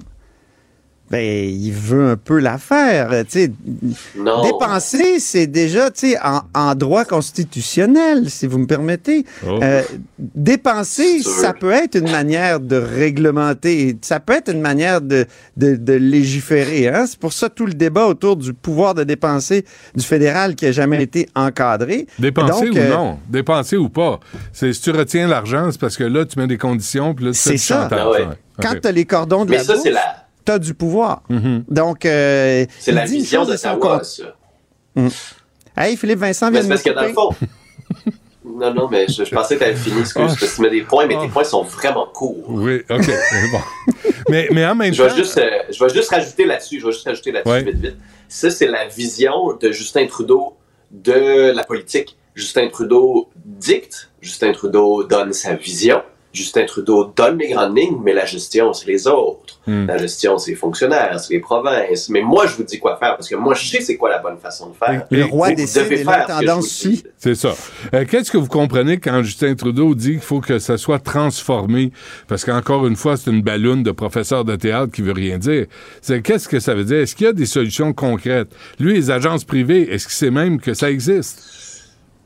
Non, mais euh, je dois donner raison à Antoine, par contre, parce qu'on parlait des données, du partage de données, puis Antoine disait, ouais, ils vont créer une bébelle bureaucratique, puis j'avais comme espoir, moi, que ce soit pas ça.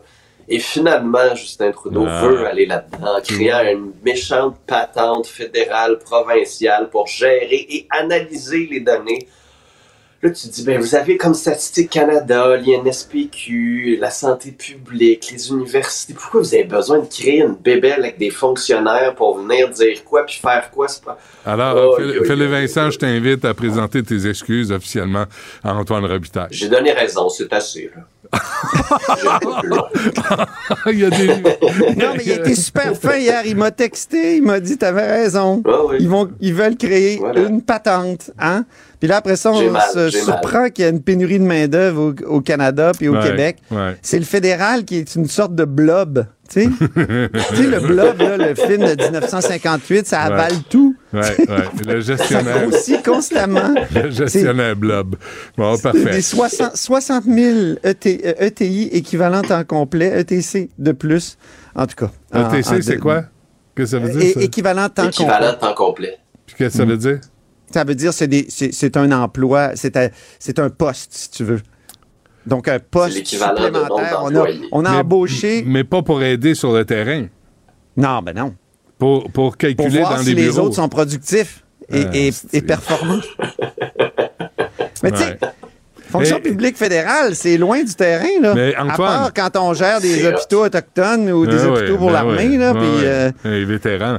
Mais Ah, c'est Antoine, loin. Antoine, fallait, fa- il, a- t'aurais- il aurait fallu que tu entendes ça là, ce matin, Philippe Vincent et Mario, qui étaient tellement optimistes et jovialistes à la rencontre de M. Legault, M. Trudeau. C'était tellement beau de les entendre ne pas chicaner en public. Écoute, il y en avait des larmes aux yeux. C'était beau. Tu sais, c'était magnifique. là, C'était plein de tendresse. Mais... Oui, mais hier, hier c'était le moment Love Actually de- des premiers Ah ministres. oui, OK. Ouais. Le film de Ouais. Noël par oui. excellence. Et puis, euh, Ottawa va acheter des F-35 finalement. C'est 16 pour 7 milliards de dollars, ouais. Ça a comme passé sous silence, on a fait comme si on n'en parlait pas, mais ça aussi, c'est un beau dossier bien géré. Ce- ce- Il ce- faut être très, très attentif là, dans les prochains jours. Il y a Pourquoi? toutes sortes de nouvelles de même qui Ah vont oui? être. Ah ils vont nous en passer. là. Je te dis, là, il faudrait Ouais. pas. Il faut, faudrait leur faire une surprise. On continue à travailler jusqu'à vendredi. Ah, OK, parfait. On fait ça. Cube Radio est ouvert jusqu'au 9 jan- ah, ah, ben, Philippe pour Vincent doit se C'est Antoine. petite nouvelle. Ouais. Antoine, va- Antoine fait l'émission du matin à partir de vendredi. Je commandite toute, Ah, toute la radio. journée. Oui, Là-haut sur la colline, Je le commandite sais. de bord en bord. Tu es notre locomotive et on t'en remercie. Bon, c'est assez. La Merci. Avec Antoine Robitaille. La Banque Q est reconnue pour faire valoir vos avoirs sans vous les prendre. Mais quand vous pensez à votre premier compte bancaire, tu sais, dans le temps à l'école, vous faisiez vos dépôts avec vos scènes dans la petite enveloppe. Hmm, C'était bien beau. Mais avec le temps, à ce compte-là vous a coûté des milliers de dollars en frais, puis vous ne faites pas une scène d'intérêt. Avec la Banque Q, vous obtenez des intérêts élevés et aucun frais sur vos services bancaires courants. Autrement dit, ça fait pas mal plus de scènes dans votre enveloppe, ça. Banque Q. Faites valoir vos avoirs. Visitez banqueq.ca pour en savoir plus. Acheter une voiture usagée sans connaître son historique, ça peut être stressant. Mais prenez une pause. Et procurez-vous un rapport d'historique de véhicule Carfax Canada pour vous éviter du stress inutile. Carfax Canada. Achetez l'esprit tranquille. Vous écoutez Du Trisac. Cube Radio. Superbe, sublime, merveilleuse. Sauf que ce gars-là est quand même euh, rationnel et pragmatique. Et ça pose un très grave problème. Je t'assure qu'il n'y a aucun politologue sérieux qui va te dire Oh. Un politologue, pas comme les autres. Loïc Passy. C'est pas le temps de faire ça. Loïc, bonjour. Salut Benoît. Alors, euh, il y a une rencontre qui se prépare entre M. Zelensky et Biden. C'est l'équivalent entre Legault et Trudeau, euh, je trouve. Oui, c'est à peu près la même chose, euh, exactement. Euh, non, non, sérieusement, c'est vraiment une rencontre que le monde entier attend. Bon, on, on sait que Zelensky euh, est le président de l'Ukraine et euh, il il n'est pas sorti de l'Ukraine depuis le début de la guerre en Ukraine. C'est la première fois qu'il sort. Il serait dans l'avion. Il devrait rencontrer Joe Biden aujourd'hui à Washington. Et on s'attend à ce que Biden euh, lui donne de l'argent supplémentaire, 1,8 milliard de dollars. On parle de munitions en grande partie, mais aussi de systèmes de guidage. Mais ce qu'il va probablement faire aussi, c'est rencontrer euh, les républicains. Hmm. Et si on le sort de là, si on l'amène à Washington, c'est parce que les républicains et euh, les démocrates sont pas tout à fait d'accord sur l'Ukraine. Ils sont d'accord en grande partie. C'est vrai que euh, les deux veulent continuer à financer euh, Zelensky et les Ukrainiens. Mais comment Jusqu'à quand? Il y a des questions de reddition de comptes, reddition d'argent, parce que c'est vrai, on ne dit pas souvent, mais c'est quand même le cas. L'Ukraine est un pays qui demeure corrompu, moins corrompu que la Russie, mais corrompu quand même. Donc euh, c'est là-dessus que Zelensky va, va devoir parler aussi, va rencontrer les républicains pour les rassurer. Et Zelensky, c'est un gars qui a beaucoup d'entre-gens, euh, qui le courant passe bien normalement entre lui et d'autres, et on se dit que c'est ça qui va les convaincre. C'est pour ça qu'il est à Washington principalement, parce que sinon, franchement, il n'y a pas de bonne raison de l'envoyer à Washington. Hmm. Et comment réagit Vladimir? Vladimir mal réagir, pas content. Alors, Vladimir Poutine euh, a annoncé un certain nombre de choses. D'abord, il a dit bon, ben, puisque c'est comme ça, euh, là, il a fait dire. Enfin, on, on a appris. Il n'y a pas que lui qui a parlé.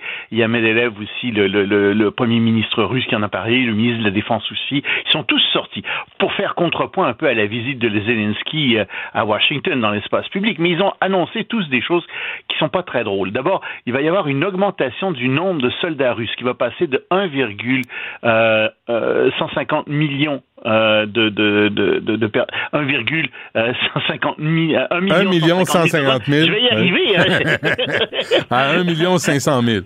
À 1 million 500 000. Ça, je laisse plus.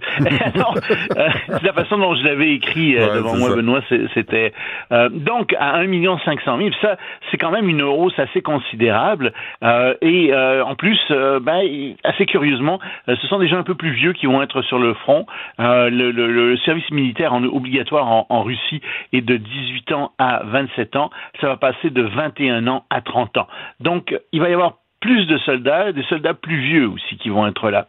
Euh, on va renforcer aussi les bases maritimes russes en mer Noire, en particulier dans les villes qui ont été occupées par la Russie, comme Mariupol. Alors ça aussi, euh, c'est très très important. Et euh, Vladimir Poutine a dit attention, nous avons mis au point un nouveau missile hypersonique qui va être disponible en janvier et nous allons l'utiliser. Pourquoi? Parce que il y a des les États-Unis qui ont finalement décidé d'envoyer, on s'en était parlé un peu, euh, leurs missiles Patriot euh, en Ukraine, et euh, ces missiles peuvent des Patriot peuvent descendre à peu près n'importe quoi, sauf des missiles hypersoniques. Et donc les missiles hypersoniques vont continuer à aller frapper les installations névralgiques en Ukraine. Et par là, on, pense à tout ce qui est euh, production d'électricité, production d'eau, euh, les aqueducs, etc. Donc, euh, oui, il sort fort. Et plus que ça, comme si c'était pas suffisant, Medvedev a été le, premier ministre russe a été faire une grande visite à Pékin où il a rencontré Xi Jinping et ils ont parlé de l'Ukraine, ils ont parlé du renforcement de la coopération entre la Chine et la Russie. Et donc, euh, on regarde tout ça, puis on se dit, oh là là, la, la guerre est en train de rentrer dans une nouvelle phase. Et Vladimir Poutine continue sa propagande. Il continue à dire que c'est pas sa faute. C'est terrible ce qui arrive en Hmm. Ukraine. Et il considère que les Ukrainiens sont des frères. Eh oui, ah oui, c'est on nouveau heureux ça. de pas être dans sa famille, hein, de. Bon, euh, et les rapports d'impôts de Donald Trump seront rendus publics finalement. Mais oui, euh, alors tout le monde se demande, il y a deux, trois choses qu'on va regarder. Quel est le montant exact de sa, formu- sa fortune? Tu sais, il dit qu'il y a 10 milliards de dollars, quelque chose comme ça. Est-ce qu'il y a vraiment 10 milliards de dollars? Loin d'être sûr, on va le savoir, c'est ces rapports d'impôts sur 5 ans qui, euh, qui vont sortir. Et il semble, c'est, là-dessus, il y a des démocrates qui sont sortis, qui, qui sont sur le comité qui décidait de ça. Il semble qu'il y ait des problèmes aussi euh, avec ces impôts, dans le sens où euh, on lui a demandé de produire des preuves de ses dépenses. Et il n'y a rien donné. Et comme par hasard, le ministère des, des, des, des Finances, qui s'occupe de ça aux États-Unis, n'a pas poursuivi, tu sais. Alors moi, j'aimerais bien savoir qui aux États-Unis peut se permettre de ne pas répondre aux exigences des impôts quand on demande des preuves, puis pas être ennuyé ça pose ce problème-là aussi. Alors ça va sortir, tout ça, ça va pas être très bon pour Donald Trump. Évidemment, Donald Trump crie au scandale, dit que c'est une chasse aux sorcières, Ben etc. Bien sûr, comme d'habitude. Mais je pense que ça va, ça va lui faire assez mal, cette histoire-là. Oh, lâchez-le donc, pauvre homme. Là. Mais C'est oui, une victime. il fait pitié. Bon. Qu'est-ce que. s'orange tellement il fait pitié. Qu'a décidé la Haute Cour de Londres? Elle a décidé, elle a pris une décision euh, qui est très contestée en ce moment euh, par certaines, euh, certaines ONG. Elle a décidé que le gouvernement britannique avait le droit d'envoyer des immigrants illégaux par avion, les envoyer au Rwanda. tous les gens qui sont donc des, des immigrants illégaux et même des demandeurs d'asile vont désormais se faire envoyer au Rwanda où ils vont être accueillis, où le gouvernement euh, britannique paie pour des installations, ils vont être installés là-bas en attendant que leur dossier soit étudié et euh, dans certains cas, ben, ils vont rester là. Euh, donc c'est quelque chose qui est tout à fait légal puisque de toute façon ces gens-là, il faut le rappeler, traversent la frontière illégalement. Ce sont des immigrants illégaux. Mhm. Et il faut le rappeler, ils passent devant tout le monde, devant tous ceux qui font, tous les immigrants qui font des demandes en bonne et due forme. Donc, euh, ces gens vont être envoyés euh, là-bas. Euh, on espère, on dit, oui, ça va dissuader les gens, ça va dissuader les réseaux de passeurs, mais en réalité, on espère que ça va dissuader les immigrants illégaux de se rendre à Londres parce qu'ils risquent de se retrouver au Rwanda, ce qui n'est pas nécessairement une destination rêvée. Hmm. Bon, et en Chine?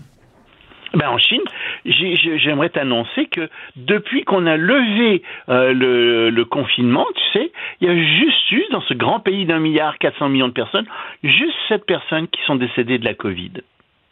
C'est bien, hein? bon, les crématoriums sont remplis. Il y a des files d'attente devant. Il y, a, il y a, littéralement là, de corbillards euh, qui n'arrivent pas à rentrer dans les rues parce que les parkings sont pleins. Euh, il y a, des gens meurent partout. Mais ils ne décèdent pas de la COVID, Benoît. Parce que pour décéder de la COVID, désormais en Chine, il faut décéder absolument d'une condition, d'une insuffisance pulmonaire Mhm. et qu'il ne faut avoir aucune autre maladie. Parce que si tu as une autre maladie, ben, tu es décédé de l'autre maladie. Ah oui, OK. Alors donc officiellement, les statistiques sont tombées et tout va très bien. Évidemment, c'est très difficile en ce moment d'acheter des aspirines en Chine. Tout le monde s'est précipité là-dessus. Euh, mais je, je rigole, mais c'est pas drôle. Les Ben non. hôpitaux sont bondés, les gens ont peur, les gens sont chez eux. Parce que ce gouvernement est un, ce gouvernement de Xi Jinping est un gouvernement d'incompétents qui ne sait pas comment administrer. Mais c'est un système totalitaire, alors on ne peut pas les mettre dehors. Incroyable. Incroyable, incroyable. Et là, les gens meurent, là. Les gens, les- ils sont laissés à eux-mêmes. On pense qu'il va y avoir quelque chose comme 1 500 000 personnes qui vont mourir de la COVID. Il n'est pas question non plus pour le gouvernement chinois d'accepter les vaccins de Moderna ou etc., les, les vaccins ARN messagers, parce qu'ils veulent faire leur propre vaccin Ben ARN messager. Ils n'y arrivent pas pour le moment. Alors ils ont un vaccin qui est un vaccin chinois, Mm. qui est un mauvais vaccin, qui ne fonctionne pas ou qui fonctionne très très peu. Alors Bon, ben, par, par espèce de fierté nationale mal placée, euh, ben, ils, ils acceptent pas les, les vaccins étrangers, ils admisent que les vaccins chinois, avec les conséquences que ça a en Ah ce bon. moment. Donc, le nouveau médicament chinois contre la COVID, c'est l'aspirine. Ben, l'aspirine, c'est parce que tu as de la fièvre. euh, Ben ouais. de- Alors, tous les médicaments pour faire baisser la fièvre, la température, etc., Mhm. euh, sont, sont en manque en Chine. Parce que tout le monde s'est précipité pour faire des réserves. Les Chinois sont comme nous. Hein. Euh, ils se disent, oh là là, on va avoir un problème. Allons donc acheter quelques, quelques comprimés à la pharmacie, même s'ils n'en ont pas besoin. Ce Ouais. qui fait que, bien sûr, en ce moment, il y a une pénurie énorme de tous ces médicaments en Chine. Ce qui a une répercussion sur les chaînes mondiales, évidemment. Ça aide pas à la pénurie euh, de médicaments qu'on a ici, parce qu'ici, on a de la grippe, on a de la- en plus des rhumes, et puis, enfin bon, toutes sortes de trucs, plus la COVID. Mm. Alors, effectivement, euh, c'est quelque chose qui a des répercussions dans le monde entier. On manque de médicaments pour soigner euh, ce genre de choses. Parfait. On se laisse là-dessus, Loïc Tassé. On se reparle demain pour la dernière de 2022. Oui, à demain. La Banque Q est reconnue pour faire valoir vos avoirs sans vous les prendre. Mais quand vous pensez à votre premier compte bancaire, là, tu sais, dans le temps à l'école, vous faisiez vos dépôts avec vos scènes dans la petite enveloppe. là. Hmm, C'était bien beau. Mais avec le temps, ce vieux compte-là vous a coûté des milliers de dollars en frais, puis vous ne faites pas une scène d'intérêt. Avec la Banque Q, vous obtenez des intérêts élevés et aucun frais sur vos services bancaires courants. Autrement dit, ça fait pas mal plus de scènes dans votre enveloppe, ça. Banque Q. Faites valoir vos avoirs. Visitez banqueq.ca pour en savoir plus. Acheter une voiture usagée sans connaître son historique, ça peut être stressant. Mais prenez une pause. Et procurez-vous un rapport d'historique de véhicule Carfax Canada pour vous éviter du stress inutile. Carfax Canada. Achetez l'esprit tranquille. Joignez-vous à la discussion. Appelez ou textez le 187 Cube Radio 1877 827 2346. Voilà. C'était surréaliste. J'ai honte. C'est complètement ridicule. Des envolées, pas comme les autres. Sophie Durocher. Je le dis pas. Sophie, bonjour. Ah, Benoît. Ah, C'est- amusant parce que dans Ouais. le, no- no- notre collègue Jean-François a préparé, ou je pense que c'est Jean-François ou Joanie, a, a préparé comme des, des, petits, des petites perles Hmm. de, de- des meilleurs moments de, de la saison. Puis le nombre d'éclats de rire qu'on a, toi et moi, euh, Ouais. plus de. Dis-le que t'as plus de fun avec moi qu'avec euh, Ça- Martineau. ça- bon, de loin. Bon. De loin. Et, et- et c'était tellement plus agréable que Richard. Ça a pris Ah, tel- toutes ces années-là pour que finalement tu me le dises. ben, pour que j'ai l'occasion de l'admettre. bon, voilà. mais Maintenant, tu- maintenant que les choses tu sont voulais claires. pas, tu voulais pas le remplacer au. C'est, tu m'as fait remplacer par euh, l'agacé. Ah, tu vois ben ce que là, ça a donné? C'est pas vrai. C'est Oh, pas, pas comme ça que ça s'est passé. Encore une fois, tu dis n'importe quoi. Je dis pas n'importe quoi. Ah oui, et Mais- Dieu sait que l'agacé a été tellement reconnaissant. Tellement, mais tellement bon. Voilà. Euh, C'est, c'est les- C'est un autre sujet. Bon, on voulait parler de quelque chose de années. sérieux. Hein? Oui, Ouais. vraiment. Ben, euh, sérieux et non, dans le fond, parce Non, que. parce qu'il faut en rire parfois. Voilà. C'est plus grave, hein? On Voilà. s'en fout. On s'en fout. Alors, je voulais te parler aujourd'hui. Je me suis levée ce matin, puis j'ai regardé les, les nouvelles. Je me suis dit, je veux parler avec Benoît de ce qui est en train de se passer en Afghanistan, où des gens crédules se sont dit, ben oui, les talibans 2.0, ça se peut. Les talibans modérés, ça se peut. Des Qui est en talibans... tête de liste? Marc Garneau, qui était ministre des Affaires étrangères. Te souviens-tu ce qu'il avait dit? Non. On va les laisser se, se prouver. On va Ben leur oui, donner une chance. On va leur donner la chance au coureur. Mais faut-tu Ben être voyons. naïf et. Bon. Hmm. Reste poli, reste poli. Donc, j'avais l'intention de te parler des euh, talibans qui ont décidé d'en rajouter une couche dans leur euh, régime liberticide en empêchant, en interdisant aux femmes de fréquenter l'université. C'est important de rappeler que déjà en Afghanistan, euh, les femmes euh, ne peuvent pas sortir de chez elles si elles sont pas accompagnées d'un homme. Mhm. Elles n'ont pas le droit d'aller dans les parcs, elles n'ont pas le droit d'aller dans les jardins. Quand elles sortent, elles doivent être recouvertes d'une burqa. Sur les murs des villes en Afghanistan, il n'y a plus de photos de femmes, il n'y a plus d'affiches de femmes, il n'y a plus aucune représentation des femmes. Donc, on est en train d'assister en Afghanistan à l'invisibilisation des femmes. OK, C'est bon, un mot ça, au. Scrabble, là, ça la vaut disparition, la- je pense qu'il n'y a même pas assez de lettres dans, le, dans les petites boîtes en bois. Tu t'en- t'envoles à Au tes, Scrabble, aux autres. ouais. Bon, tu peux en voler aux autres. Bon. Alors, l'invisibilisation des femmes, la disparition des femmes Hmm. et des filles de l'espace public. Donc, j'avais l'intention de te parler de ça. Puis après, j'ai réfléchi puis je me suis dit, mais il n'y a pas juste là-bas. Si tu parles de l'Iran, ben, tu peux pas faire une plus grande disparition des femmes. Il les tue euh, depuis la mort de Massa Amini, qui, je le rappelle, parce que ça a quand même été un des événements marquants de 2022, est morte parce qu'elle portait pas assez bien ce, cet inoffensif bout de tissu Ben oui. comme l'appelait Rima El Khoury, cet inoffensif bout de tissu qui est le hijab, Mm. donc euh, obligatoire en Iran. Et là, je me suis dit, toute chose étant, tu sais, mutatis mutandis, je fais pas une comparaison littérale. Mais est-ce qu'en Occident, on n'est pas aussi, d'une certaine façon, en train d'invisibiliser les femmes? Voici pourquoi je te dis ça. Quelqu'un m'écrit, j'ai pas encore eu le temps d'aller écouter l'extrait pour vérifier, mais ça ressemble pas mal à l'ère du temps, que pas plus tard que ce matin, à la radio de Radio-Canada, une sexologue était interviewée et elle a parlé de toutes les personnes ayant une vulve. Mais c'est parce que madame, ça a un nom? C'est quoi le nom? Comment ça s'appelle?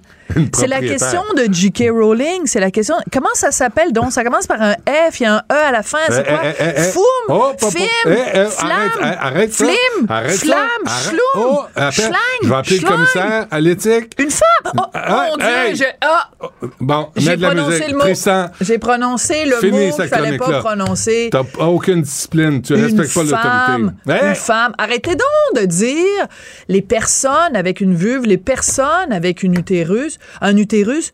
C'est 2022 pour moi, et je, je suis pas en train de dire. Et, l'animateur, excuse-moi, là, euh, me- j'en ai parlé tantôt, là, euh, Maxime Coutier, lui, il disait hommes et femmes. Là, Ouais. là lui, lui, vraiment, lui, il fait une bonne job. J'aime bien ce qu'il fait, mais, mais son invité, la sexologue, là, persistait à, À dire... dire- tout sauf Le mot en F et En le mot F? en M. Le mot en F. C'est une mot langue sale, M. Sophie, de dire ça Ben, publiquement. le masculin et le féminin, c'est ce dont on se parlait quand on parlait des, des sections, euh, des catégories non genrées aux Gémeaux. Alors, je suis pas en train de dire, évidemment, de faire un- un- un- une comparaison littérale, mais ça participe d'un certain esprit, puis on faisait la blague, toi et moi, avant d'aller en onde. Tu disais, finalement, les talibans sont woke. Je t'ai dit, non, les woke sont des talibans. C'est-à-dire, les woke sont, ont poussé tellement loin leur espèce de, de, de religion, de, de, de, de- Du refus de la nature. mais du refus de la réalité, Ben oui. du refus de la réalité. Mhm. Donc, ils vont ils vivent dans un espèce de monde imaginaire parce que quand tu dis tu- quand tu remplaces le mot femme par personne avec une vulve, quand tu dis on va pas appeler ça une maternité, on va appeler ça un lieu de naissance, tu es en train de nier quelque chose quand même qui se passe depuis une couple de milliers d'années. Là. Je veux dire, j'ai, et, je dis ça en tout respect pour les personnes qui ont changé de genre, et je dis ça en, en tout respect pour les gens qui refusent les catégories. Mais t'as beau refuser les catégories, les catégories, il reste qu'elles existent. Il y a un principe masculin, puis il y a un principe féminin. Peu importe si toi, tu le reconnais pas. C'est correct, ça t'appartient. Mais demande pas au reste du monde de vivre selon ton critère marginal à toi. Sophie, on- des fois, on regarde, euh, tu sais, avec le recul, là, n'importe quoi, l'époque Woodstock, là, l'époque où- hippie, Ouais. là, tu sais, puis ils fumaient des, du pot qui était vraiment inoffensif à l'époque, là. Ouais. Mais, euh, tu sais, on regarde ça avec un recul, puis on se dit, ouais, c'était une drôle d'époque, hein? Ouais. C'était ça, les conventions, puis la révolution sexuelle, puis tu sais, ça nous amenait ailleurs. Imagine dans 50 ans Ah, je sais pas qu'est-ce quand que les gens vont penser. dire, ils, ils, se ils remettaient en question l'identité sexuelle des êtres humains. Oui, Parce qu'il y en a. Puis moi, je- puis ce que tu dis, mais c'est j'en ai une important. bonne à te là. raconter. Ce que tu dis, c'est important de, de ne pas s'en prendre non plus aux trans. Voilà. À ceux, à ceux qui sont. Puis j'en ai rencontré là, des gens qui étaient mal dans leur peau, qui étaient pas dans le, le bon corps. Puis c'était un homme, puis il sentait qu'il était une femme. Puis il faut respecter ça. Mais ça veut pas dire qu'on va changer la nature du reste de la planète pour autant. Voilà. On veut pas les agresser, on veut pas de discrimination. Non On- seulement ça, mais il faut dénoncer toutes les agressions et le fait qu'il y a un taux de suicide beaucoup plus élevé chez la population transgenre. Tout ça là, sont des réalités. pour- Puis il faut être solidaire, puis il Ouais. faut être euh, euh, bienveillant et tout ça. J'avais un exemple à te donner. Euh, à l'époque, à Télé-Québec, il y avait une, une émission de débat qui était co-animée par euh, Raed Hamoud et, et, Isabelle Maréchal. Et, et il m'avait invité à débattre justement sur la question du genre et tout ça. Et moi, j'étais vraiment entourée, à part les, animateurs, j'étais vraiment entourée de gens qui pensaient à l'inverse de moi. Là. Mhm. C'était vraiment, là, j'étais, j'étais, je me sentais toute seule de, de ma gang. Je m'ennuyais de ma mère, mettons. Euh, de ma, en fait, de mon parent numéro un. Euh, je m'ennuyais de mon parent numéro un. Et à un moment donné, je me suis tournée. Il y avait une personne transgenre à ma gauche, une femme transgenre. Et là, j'ai dit, je m'excuse, mais vous êtes en train de nier la biologie parce que pour faire un enfant, ça prend papa qui rentre dans maman. De quelque façon que tu le prennes, je dis pas physiquement, il faut que papa rentre dans maman, mais ça prend un principe masculin qui est mis dans la même, même la fécondation in vitro. Tu crées pas un bébé en fécondation in vitro en mettant des cellules féminines avec des cellules féminines. Ça donnera pas un bébé. T'as beau essayer. Et je me suis fait ramasser. Puis j'avais les deux yeux écarquillés. Je me disais, je, je dois être en train de rêver. C'est pas vrai qu'à la télévision publique, en 2020, c'était peut-être il y a deux ans, je, je, c'était moi l'extraterrestre qui disait ça prend euh, des, des, des cellules masculines mélangées avec des cellules féminines pour arriver à créer un bébé. Là, Juste ce- cette réalité-là, de- Benoît, je passais pour une espèce de, de rétrograde. Je, je disais une aberration en disant ça. Mais il y a des là ça devient des sectes. tu sais puis quand tu comme tu prends la parole en dehors de la secte euh, là, tout à coup, t'es une cible, t'es, t'es un monstre. Il y, a- y a plus de terme. Fait que j'y vais pas dans ces débats-là. Moi, Moi, je suis invité puis j'y vais pas parce que je sais que c'est, c'est une perte de temps. Puis à un moment donné, tu peux pas. Il y a des gens qui sont tellement, tellement enracinés dans leurs convictions que ça donne rien de discuter. Puis c'est surtout que tu ne peux plus faire de nuances. La nuance qu'on vient de faire, toi et moi, en disant on n'est pas en train de stigmatiser les gens qui sont non-binaires, on n'est pas en train de stigmatiser, tu sais, toute cette nuance-là de dire ça prend euh, tout l'accompagnement nécessaire. Mm. Puis moi, j'ai aucun problème que le gouvernement finance les opérations de changement, de, de transition. J'ai aucun souci avec ça. C'est tout cela, tout cela, c'est la mise en, c'est la mise en contexte, c'est la mise en garde, c'est la nuance. T'as beau mettre des gants blancs, t'as beau marcher sur des œufs, t'as beau faire preuve de, de, de t'as beau partir d'un endroit extrêmement bienveillant, ça va toujours être perçu comme étant Mm, un mm. endroit de malice. Mm. Et c'est pour ça que ça rend la discussion extrêmement difficile. C'est pour ça que quand on, on- on- on dénonce le fait qu'au Gémeaux, on enlève les catégories masculin, féminin, on se fait on se fait regarder comme si euh, on voulait revenir en 1950. Puis je vais juste te donner un exemple, OK? Puis je dis ça euh, à Télé-Québec aussi. Il y a Marc Labrèche. Il fait euh, son émission cette année-là, là. Et il fait des caricatures. Puis bon, il m'a caricaturé. Il, il a l'air d'avoir énormément de plaisir à me caricaturer. Puis c'est sûrement, c'est sûrement drôle à la base. Mais il vient de faire, il y a quelque temps, une caricature de Richard et moi. Et il nous présente comme si on était des, euh, des ostrogoths qui voulaient revenir en 1950, dans le temps, comprends-tu, où on pouvait, où, tu où un homme, c'est un homme, puis une femme, c'est une femme. Mais je suis convaincue que quand il rentre à la maison de Marc Labrèche, là, quand il voit quelqu'un qui traverse la rue, il dit Ah, il y a une femme qui traverse la rue. Je pense pas qu'il dit un individu ayant une vulve qui traverse la rue. Je suis convaincue que Marc Labrèche, lui-même, dans son fort intérieur, là, quand il n'est pas en- entouré de petits woke qui écrivent ses textes pour son émission, je suis sûre qu'il pense exactement la même chose que toi, puis moi, puis Richard. Moi, j'ai hâte, je- Mais hâte faut de voir. bien paraître. Moi, j'ai hâte de voir Marc Labrèche faire un- un- une caricature d'Adil Sharkawi. Juste Ben, pour le fun, C'est une fois. ben, parlons-en d'Adil Sharkawi. T'as vu ce qu'il a fait Ben récemment? ouais. Parce que la Maison Blanche euh, s'est recouverte de, de, de lumière de l'arc-en-ciel LGBT. Et Adil Sharkawi a mis sur sa page, je sais pas si c'est Mm. Facebook ou Twitter, Ouais. peu importe, euh, il a mis une photo de ça en disant que seul l'islam peut nous protéger contre, puis c'est revenir aux essentiels de la Mm. civilisation et puis pas se tenir loin des... Il a pas utilisé le mot dégénéré, mais quelque chose de semblable à ça. Si un curé ou si un, un, un je sais pas, un rabbin avait dit avait associé l'homosexualité avec des valeurs Non, j'ai vérifié. de- puis, euh, dangereuses. Il n'y a pas eu de commentaires dans les médias, non. Non, Hmm. ben, voilà, Bon, c'est ça. Parfait. Alors, On t'écoute à 2h30, euh, Sophie? CQFD. À demain. Merci. Joignez-vous à la discussion. Appelez ou textez le 187 Cube Radio 1877 827 2346. Savoir et comprendre l'actualité. Alexandre Morand-Villouellette. Alex, bonjour. Bonjour, Benoît. Bon, envoyez donc, toi. Christian Dubé, euh, qui, euh, qui étend le service pédiatrique du 8 à 1, ça vient de régler bien les affaires. Ouais, dans le but de limiter l'achalandage des urgences, hein, cette ligne 811 pédiatrique, ça avait déjà été mis en place là à Montréal entre autres, dans la région de Québec également, mais là c'est déployé partout au Québec à partir de maintenant.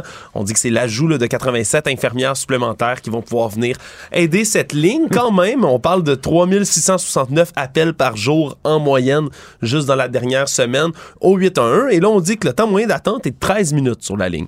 C'est pas rapide, mais c'est pas extrêmement long non plus. Donc, il y a 19 personnes qui mettent fin à l'appel, 19% des personnes qui mettent fin à l'appel avant que ça soit terminé, malheureusement. Mais pour le reste, ben, les gens restent sur la ligne, ils peuvent se faire servir un peu partout au Québec.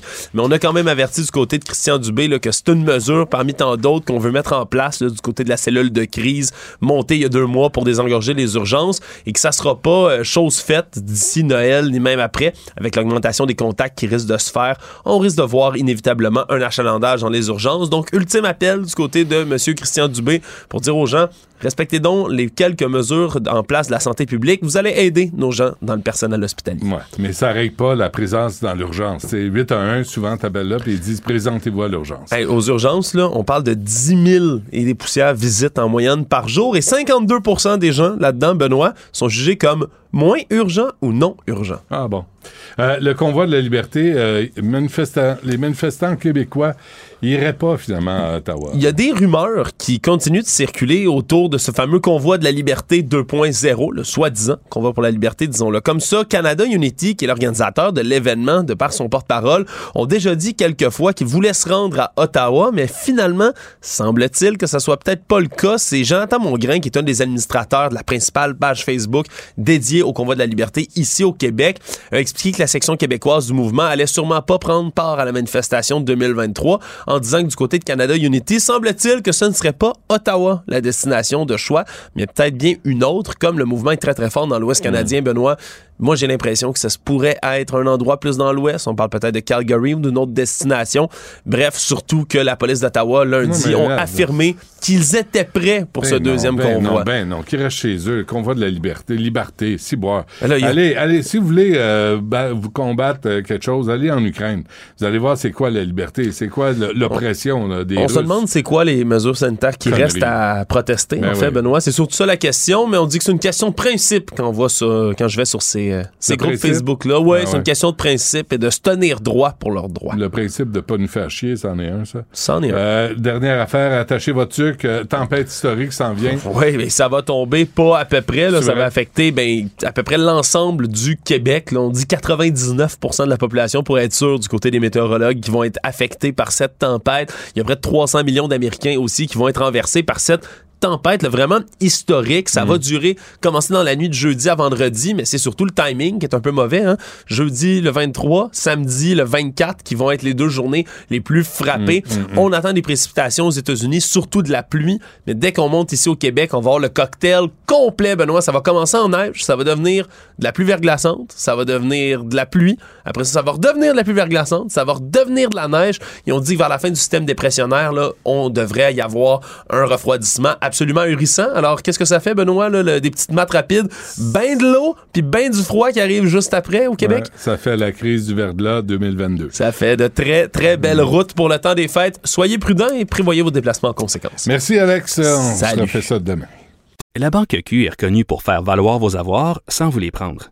Mais quand vous pensez à votre premier compte bancaire, tu sais, dans le temps à l'école, là, vous faisiez vos dépôts avec vos scènes dans la petite enveloppe. Hmm, C'était bien beau.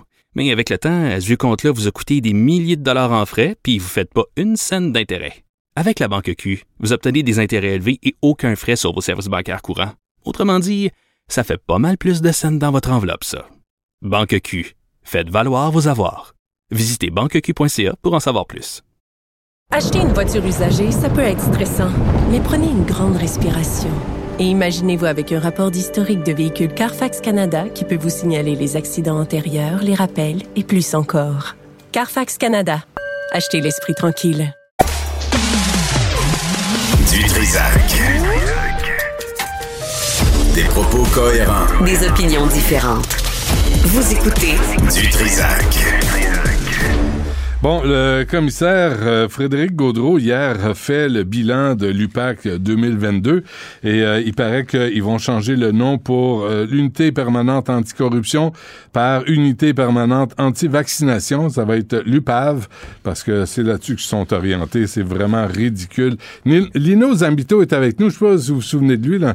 un entrepreneur et un témoin principal de la commission Charbonneau. Euh, Lino, bonjour. Bonjour, Benoît. Bonjour. Là, euh, c'est parce que quand tu vois ce genre de bilan de l'UPAC, là, là, tu dis, ça coûte quoi, 40 millions à peu près, là, euh, l'UPAC? Puis c'est devenu un corps de police. Fait qu'un corps de police qui coûte 40 millions pour faire la guerre au, passeport de vaccin. Ouais.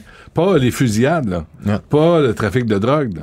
Pas de. Non, les passeports de vaccin. C'est, c'est, c'est devenu, c'est devenu ridicule, l'UPAC, là. C'est ridicule. Puis moi, qu'est-ce qui me choque le plus, c'est quand je regardais hier des entrevues que le commissaire a fait, il est tout fier de ça. Pendant ce temps-là, dans les villes, un peu partout, au ministère des Transports, la corruption est encore là, ça court, puis ils font rien, puis sont, sont fiers d'avoir débusqué du monde qui fraude des passeports vaccinaux. La corruption est encore présente? Mais un peu partout dans les villes. Mais qu'est-ce qui te fait dire ça? Mais écoutez, regardez juste la valeur des contrats. Il n'y a rien qui a changé. La plupart des villes, là, on prend Montréal. Montréal s'est mis comme par avant le bureau de l'inspecteur général qui ont mis en place. Les élus politiques qui se fient sur ça pour faire le ménage.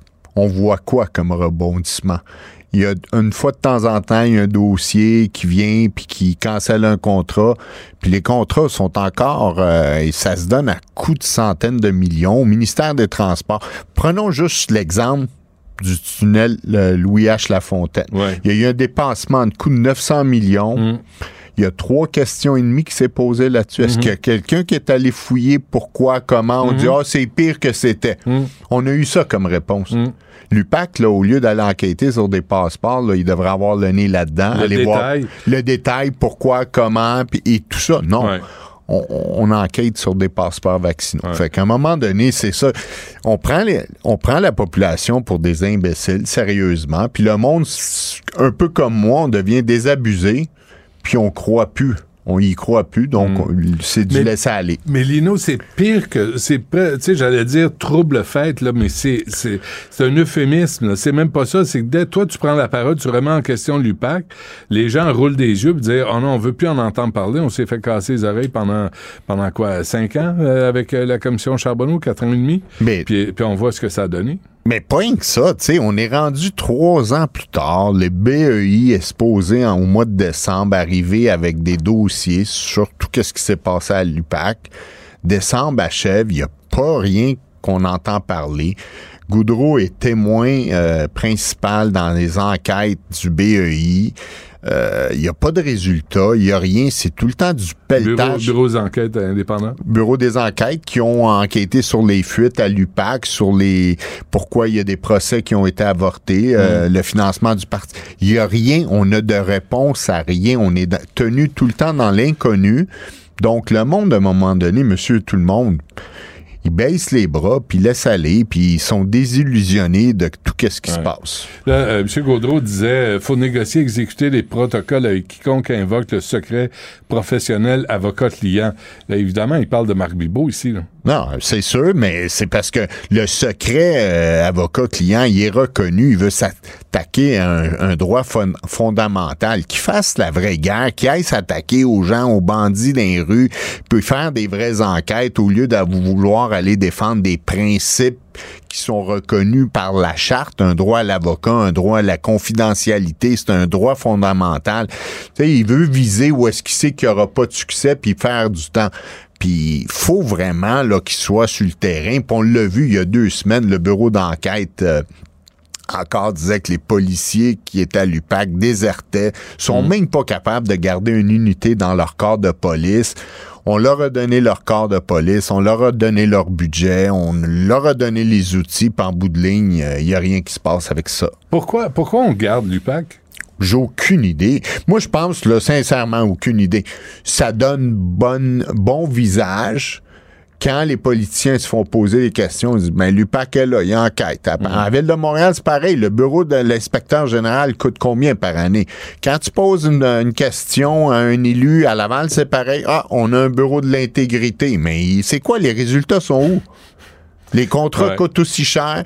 Moi, je peux vous dire, juste en m'en venant ici tantôt, là, j'ai vu des entrepreneurs, des logos sur des machines qui ont été nommés à la commission, qui faisaient partie des, stratagèmes, qui font du déneigement pour la ville de Montréal, sont encore là. Ils n'ont jamais été énervés plus que 10 minutes en, en trois ans de commission. Fait que qu'est-ce qui a changé?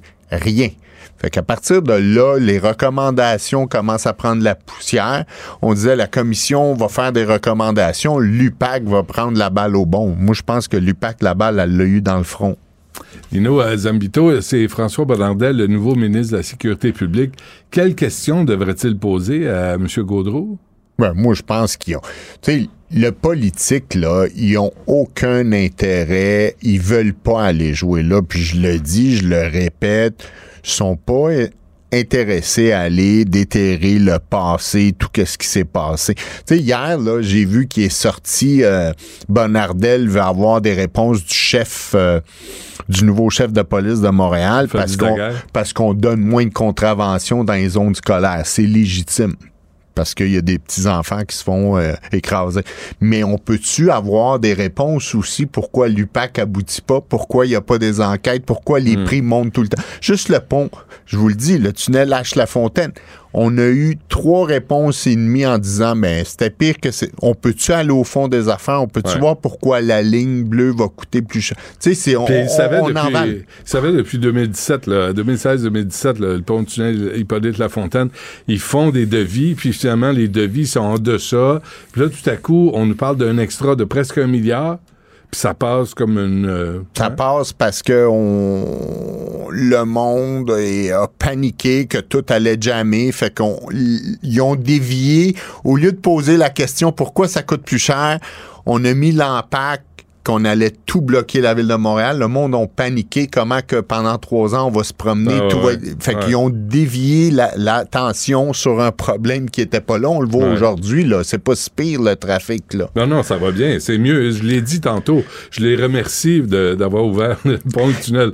Parce que. Mais. mais Puis pendant temps- ce temps-là, l'entrepreneur qui fait les travaux, lui, il a un extra d'un milliard, Ouais. quasiment. Et, Pas de question posée. Et, et, et M. Gaudreau se promène dans tous les médias et personne, moi, il vient pas, là, il veut, pas venir avec moi en entrevue, mais personne lui dit euh, euh, les travaux du pont, euh, du tunnel Hippolyte de la Fontaine. C'est, quoi le détail? Comment se fait que vous expliquez un extra? Est-ce que vous avez vu les, les propositions? Est-ce que vous comprenez pourquoi il y a des extras?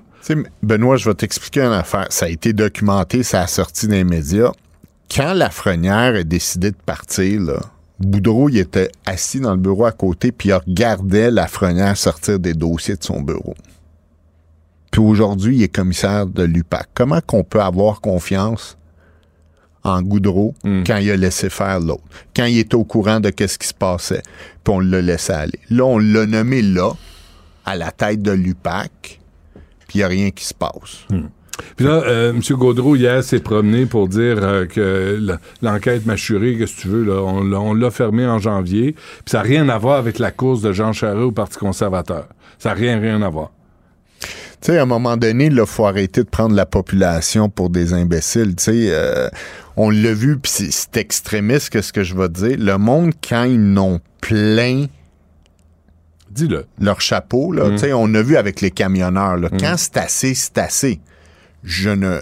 Je, je, je, je suis pas d'accord avec ce qu'ils ont fait à Ottawa, mais la population, à un moment donné, quand c'est assez, là, se faire prendre pour des dingues puis des imbéciles, là, Mais ici, c'est la même chose. On essaie de nous nourrir à coups de menterie tout le temps, puis ils ont tout le temps raison, sont jamais redevables de rien. Ils, ont, ils répondent de qu'est-ce qu'ils veulent. Puis, tu sais, Puis on annonce des, des, Goudreau, des- Goudreau- des tarifs. de- Goudreau, son rapport, là, il l'a déposé quand? Ouais. Hier. Quand Ouais. toute l'Assemblée nationale est fermée, puis la plupart de- des, des journalistes d'enquête et tout le monde s'en vont en vacances. Mm. Fait qu'il sait, au pire aller, il va se faire cuisiner une journée. C'est les vacances qui arrivent, deux semaines, trois semaines. Le monde va en avoir oublié. Là, on parle de la tempête du siècle. Fait Qui- que c'est fini. Qui supervise le prix des travaux, là, le tarif qu'on nous impose? là? Il y en a des travaux, là, ça coûte cher un peu partout. Là. Mais là, ils vont vous dire la pénurie, manque de matériaux. Il y a tout le temps une Ah excuse. ouais. Mais il n'y a jamais personne qui va voir pourquoi l'essence, depuis, euh, je sais pas, moi, un mois, ça a commencé à baisser, là. Mais les travaux, les prix, euh, c'est tout le temps plus haut. C'est tout le, le déneigement, on est à 35-40% plus cher. Tu sais, là, je vais vous dire en affaire, à la ville du Saguenay-Lac- Saguenay-Lac-Saint-Jean, la mairesse, là, elle a- est allée en appel d'offres. J'ai suivi ça de loin. Puis c'est, c'est, c'est les prix des, des, des contrats ont sorti 50-60% plus cher que les années d'avant. Elle a pris la décision, elle a eu le courage de tout canceller les appels d'offres. Elle a équipé ses, ses équipes de travaux municipaux, puis c'est eux qui vont faire le déneigement. Puis elle supervise euh, le budget. Puis à un moment donné, on, est- on est Mm. rendu là. Il va falloir que faut les brasser un peu parce que plus qu'on les laisse aller, plus que les prix augmentent, puis ils sont redevables à personne, puis personne les surveille. On pense que l'UPAC les surveille, mais l'UPAC dort au gaz. Ah, attention, l'UPAC, là, en 2023, ça a l'air qu'ils vont être assignés à tous ceux et celles qui payent pas leur contravention à temps. Puis on va aller fouiller chez vous. C'est vraiment décevant. Bon, euh, Lino Zambito, joyeuse fête. Pareillement. Puis on, se reparle en 2023 avec un sourire. Sûrement. Salut, merci. La Banque Q est reconnue pour faire valoir vos avoirs sans vous les prendre. Mais quand vous pensez à votre premier compte bancaire, tu sais, dans le temps à l'école, vous faisiez vos dépôts avec vos scènes dans la petite enveloppe. Hmm, C'était bien beau. Mais avec le temps, ce vieux compte-là vous a coûté des milliers de dollars en frais, puis vous ne faites pas une scène d'intérêt. Avec la Banque Q, vous obtenez des intérêts élevés et aucun frais sur vos services bancaires courants. Autrement dit, ça fait pas mal plus de scènes dans votre enveloppe, ça. Banque Q. Faites valoir vos avoirs. Visitez banqueq.ca pour en savoir plus. Acheter une voiture usagée, ça peut être stressant, mais prenez une grande respiration. Et imaginez-vous avec un rapport d'historique de véhicule Carfax Canada qui peut vous signaler les accidents antérieurs, les rappels et plus encore. Carfax Canada. Achetez l'esprit tranquille. Du Trisac. Même si tous les chapeaux lui font, il ne parle jamais à travers son chapeau. Vous écoutez Du Trisac. Sans retenue, sans tabou, Anaïs Gertin-Lacroix. Anaïs, bonjour. Allô, Benoît. Ah, un sujet sérieux pour commencer, le chantage aux photos euh, sexuelles.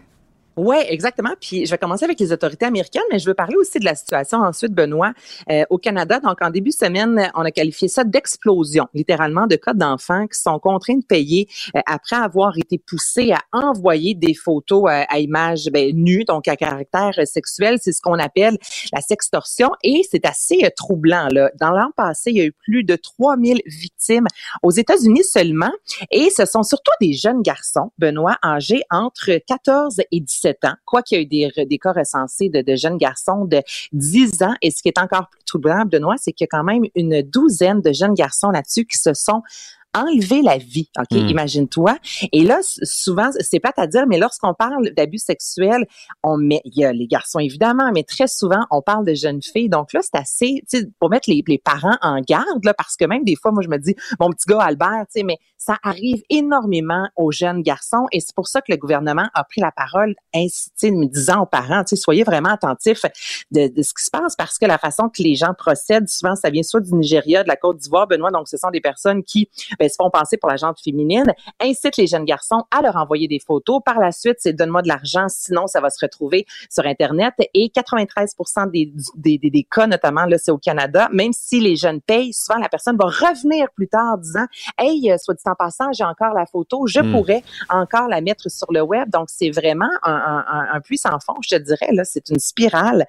Et euh, c'est pour ça que le gouvernement euh, a levé un peu là, un petit drapeau rouge à l'égard des parents en disant, ça se passe sur les jeux en ligne, ça se passe sur Instagram, ça se passe sur Snapchat, rendu à 14, mais tu sais, 17 ans, là, Benoît, ton, ton fils qui est sur euh, Snapchat, euh, en mm. même temps, en tant que parent, tu dis, tu sais, je vais y faire confiance, c'est assez grand pour savoir ce qu'il fait, puis en même temps, tu dis, c'est parce que c'est un fléau, puis ça existe, ça explose, tu sais, littéralement. C'est très troublant, là, comme nouvelle. Oui, ça, là, c'est la job des parents aussi. Le gouvernement ne ben peut pas tout faire. C'est aux parents de surveiller ce qui se passe puis de, garder un contact avec les jeunes. Parce que les enfants, c'est 17 ans, euh, c'est 18 ans et moins. Mais, euh, tu sais, à 11 ans, 12 ans, 13 ans, là, les affaires d'ordinateur dans la, dans la chambre, on le sait.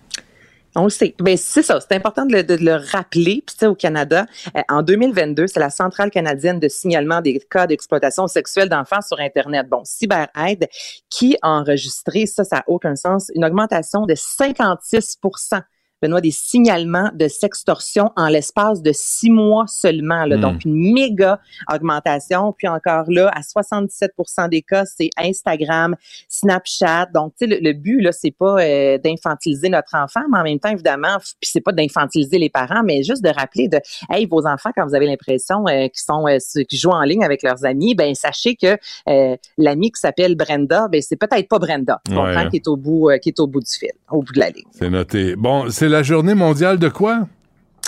De l'orgasme. OK, 21 décembre, il y a beaucoup de journées la plus la plus courte, donc ça c'est plate. Arrivée de l'hiver, certains capotent, d'autres sont déjà à bout, mais malgré au-delà de tout ça, journée très importante, ça existe Benoît depuis 2006, OK? Donc aujourd'hui, journée euh, mondiale, internationale, appelle ça comme tu veux, de l'orgasme. Et ça, c'est en 2006. Euh, il y a un côté un peu grano, là, je te cacherai pas là derrière ça. Donc, hmm. c'est deux pacifistes américains, Donna Schiam et Paul Riffel, qui, les deux, se sont dit, il y a beaucoup de positifs qui viennent avec l'orgasme. On est souvent dans le bonheur, dans le plaisir. Donc, s'il y a une journée dans l'année où le maximum de populations planétaires ont un orgasme, Benoît, on peut modifier le champ d'énergie de la Terre, tu comprends, et diminuer euh, le nombre d'agressions, diminuer la violence. Donc, c'est parti comme ça en 2006 avec deux tripeux, moi que j'aime au bout, qui se sont dit, Mm. on va lancer ce message de paix-là, mais avec le temps, il y a quand même un côté, tu sais, sociologique qui est plus embarqué sur l'orgasme, justement, comme quoi euh, les femmes, c'est seulement 65 qui atteignent l'orgasme, alors que les garçons, ça va à 95% Donc, tu sais, c'est une journée où on met l'orgasme de l'avant. Donc, si vous cherchez quoi faire ce soir, ben, vous savez, il faut célébrer cette journée. Nous sommes le 21 décembre. C'est pas juste Noël qui s'en vient. Il y a d'autres choses à faire aussi. Donc, Ouais. euh, moi, je suis là pour... Faites l'amour, pas la guerre. ben, c'est, écoute, ça prend tout son sens, là, avec cette Ouais. journée-là. Mais là, là, aujourd'hui, là. Oui. mais il faut faire attention avec quoi aussi on s'amuse? Oh, OK. Ça, là, cette nouvelle-là, ça n'a aucun mot à dire de bon sens. Donc, il y a des médecins, notamment au Royaume-Uni, Benoît, qui ont pris la parole, notamment sur les médias sociaux, disant, pouvez-vous faire attention, s'il- euh, attention, s'il vous plaît, à cette tendance qui est le XXX Miss, donc triple X pour la sexualité Miss, qui met de l'avant les gens qui ont tendance à se masturber avec des ornements euh, de Noël. OK? Puis là, c'est arrivé à plusieurs reprises. Des gens, écoute, là, en 2021, OK, je, j'avais de la- je l'ai relu quatre fois le chiffre, il y a plus de 14 000 personnes en Europe qui se sont retrouvées aux urgences pour s'être insérées dans le corps un objet décoratif. 14 000, Benoît. OK? Là, c'est pas juste en lien avec Noël, mais c'est beaucoup. Tu parles pas du sapin, là. Ben, il y en a, écoute, là. C'est Ben non. c'est ça l'affaire. Les cannes de Noël, là, les médecins disent parce que ça peut vraiment vous dérégler la flore vaginale. Il y a pas, non, tu sais, surtout, là, c'est du sucre. On n'est pas dans quelque chose de plus naturel, je te dirais, comme Mm. un concombre ou une carotte, là. Et c'est parce que des gens qui se sont retrouvés à l'hôpital, justement, avec une grosse canne de Noël insérée dans le vagin. Sinon, ce qui devient dangereux aussi, ce sont des boules de Noël, mais certaines sont en cristal, Ben oui. Et, ben, c'est ça. Puis là, des femmes qui se sont retrouvées avec une boule qui plus capable de la sortir. Ben. Donc, elle est pognée là. Puis là, c'est que ça peut casser. Puis là, c'est pour ça que les médecins aussi ont pris la parole disant arrêtez de prendre des choses de Noël. Il y a des jouets sexuels pour ça. C'est pas fait pour ça. Donc, souvent, ça peut être coupant. Là, là. Ça peut casser. Mais non, mais soit, là, là, si vous voyez une crèche, là, puis les rois mages vous tentent, là, c'est pas une bonne idée. Ben non, c'est que ça, mais ça peut réellement casser. Puis on sait que souvent il y a des fameux, tu sais, les petits brillants dans les décorations de Noël là, tu sais là, écoute, tu touches à ça, t'en as d'en face pendant trois mois. Mais c'est parce que ça, si tu t'insères ça dans le corps aussi, c'est vraiment pas santé. Donc là, écoute, quand c'est rendu que des médecins, euh, des vrais médecins là, c'est pas euh, Ouais, ouais. qui prennent la parole disant, pouvez-vous arrêter? L'ornement reste dans le sapin. Qu'est-ce qui est pas Je- je- c'est simple là. Ouais. Ah, moi, j'entendais des histoires avec le Père Noël, mais là, avec les boules, avec les, les cannes Hey, non, mais les boules de Noël, c'est dangereux, Ben oui, imagine-toi. faites pas ça. Qu'est-ce Ben qu'on...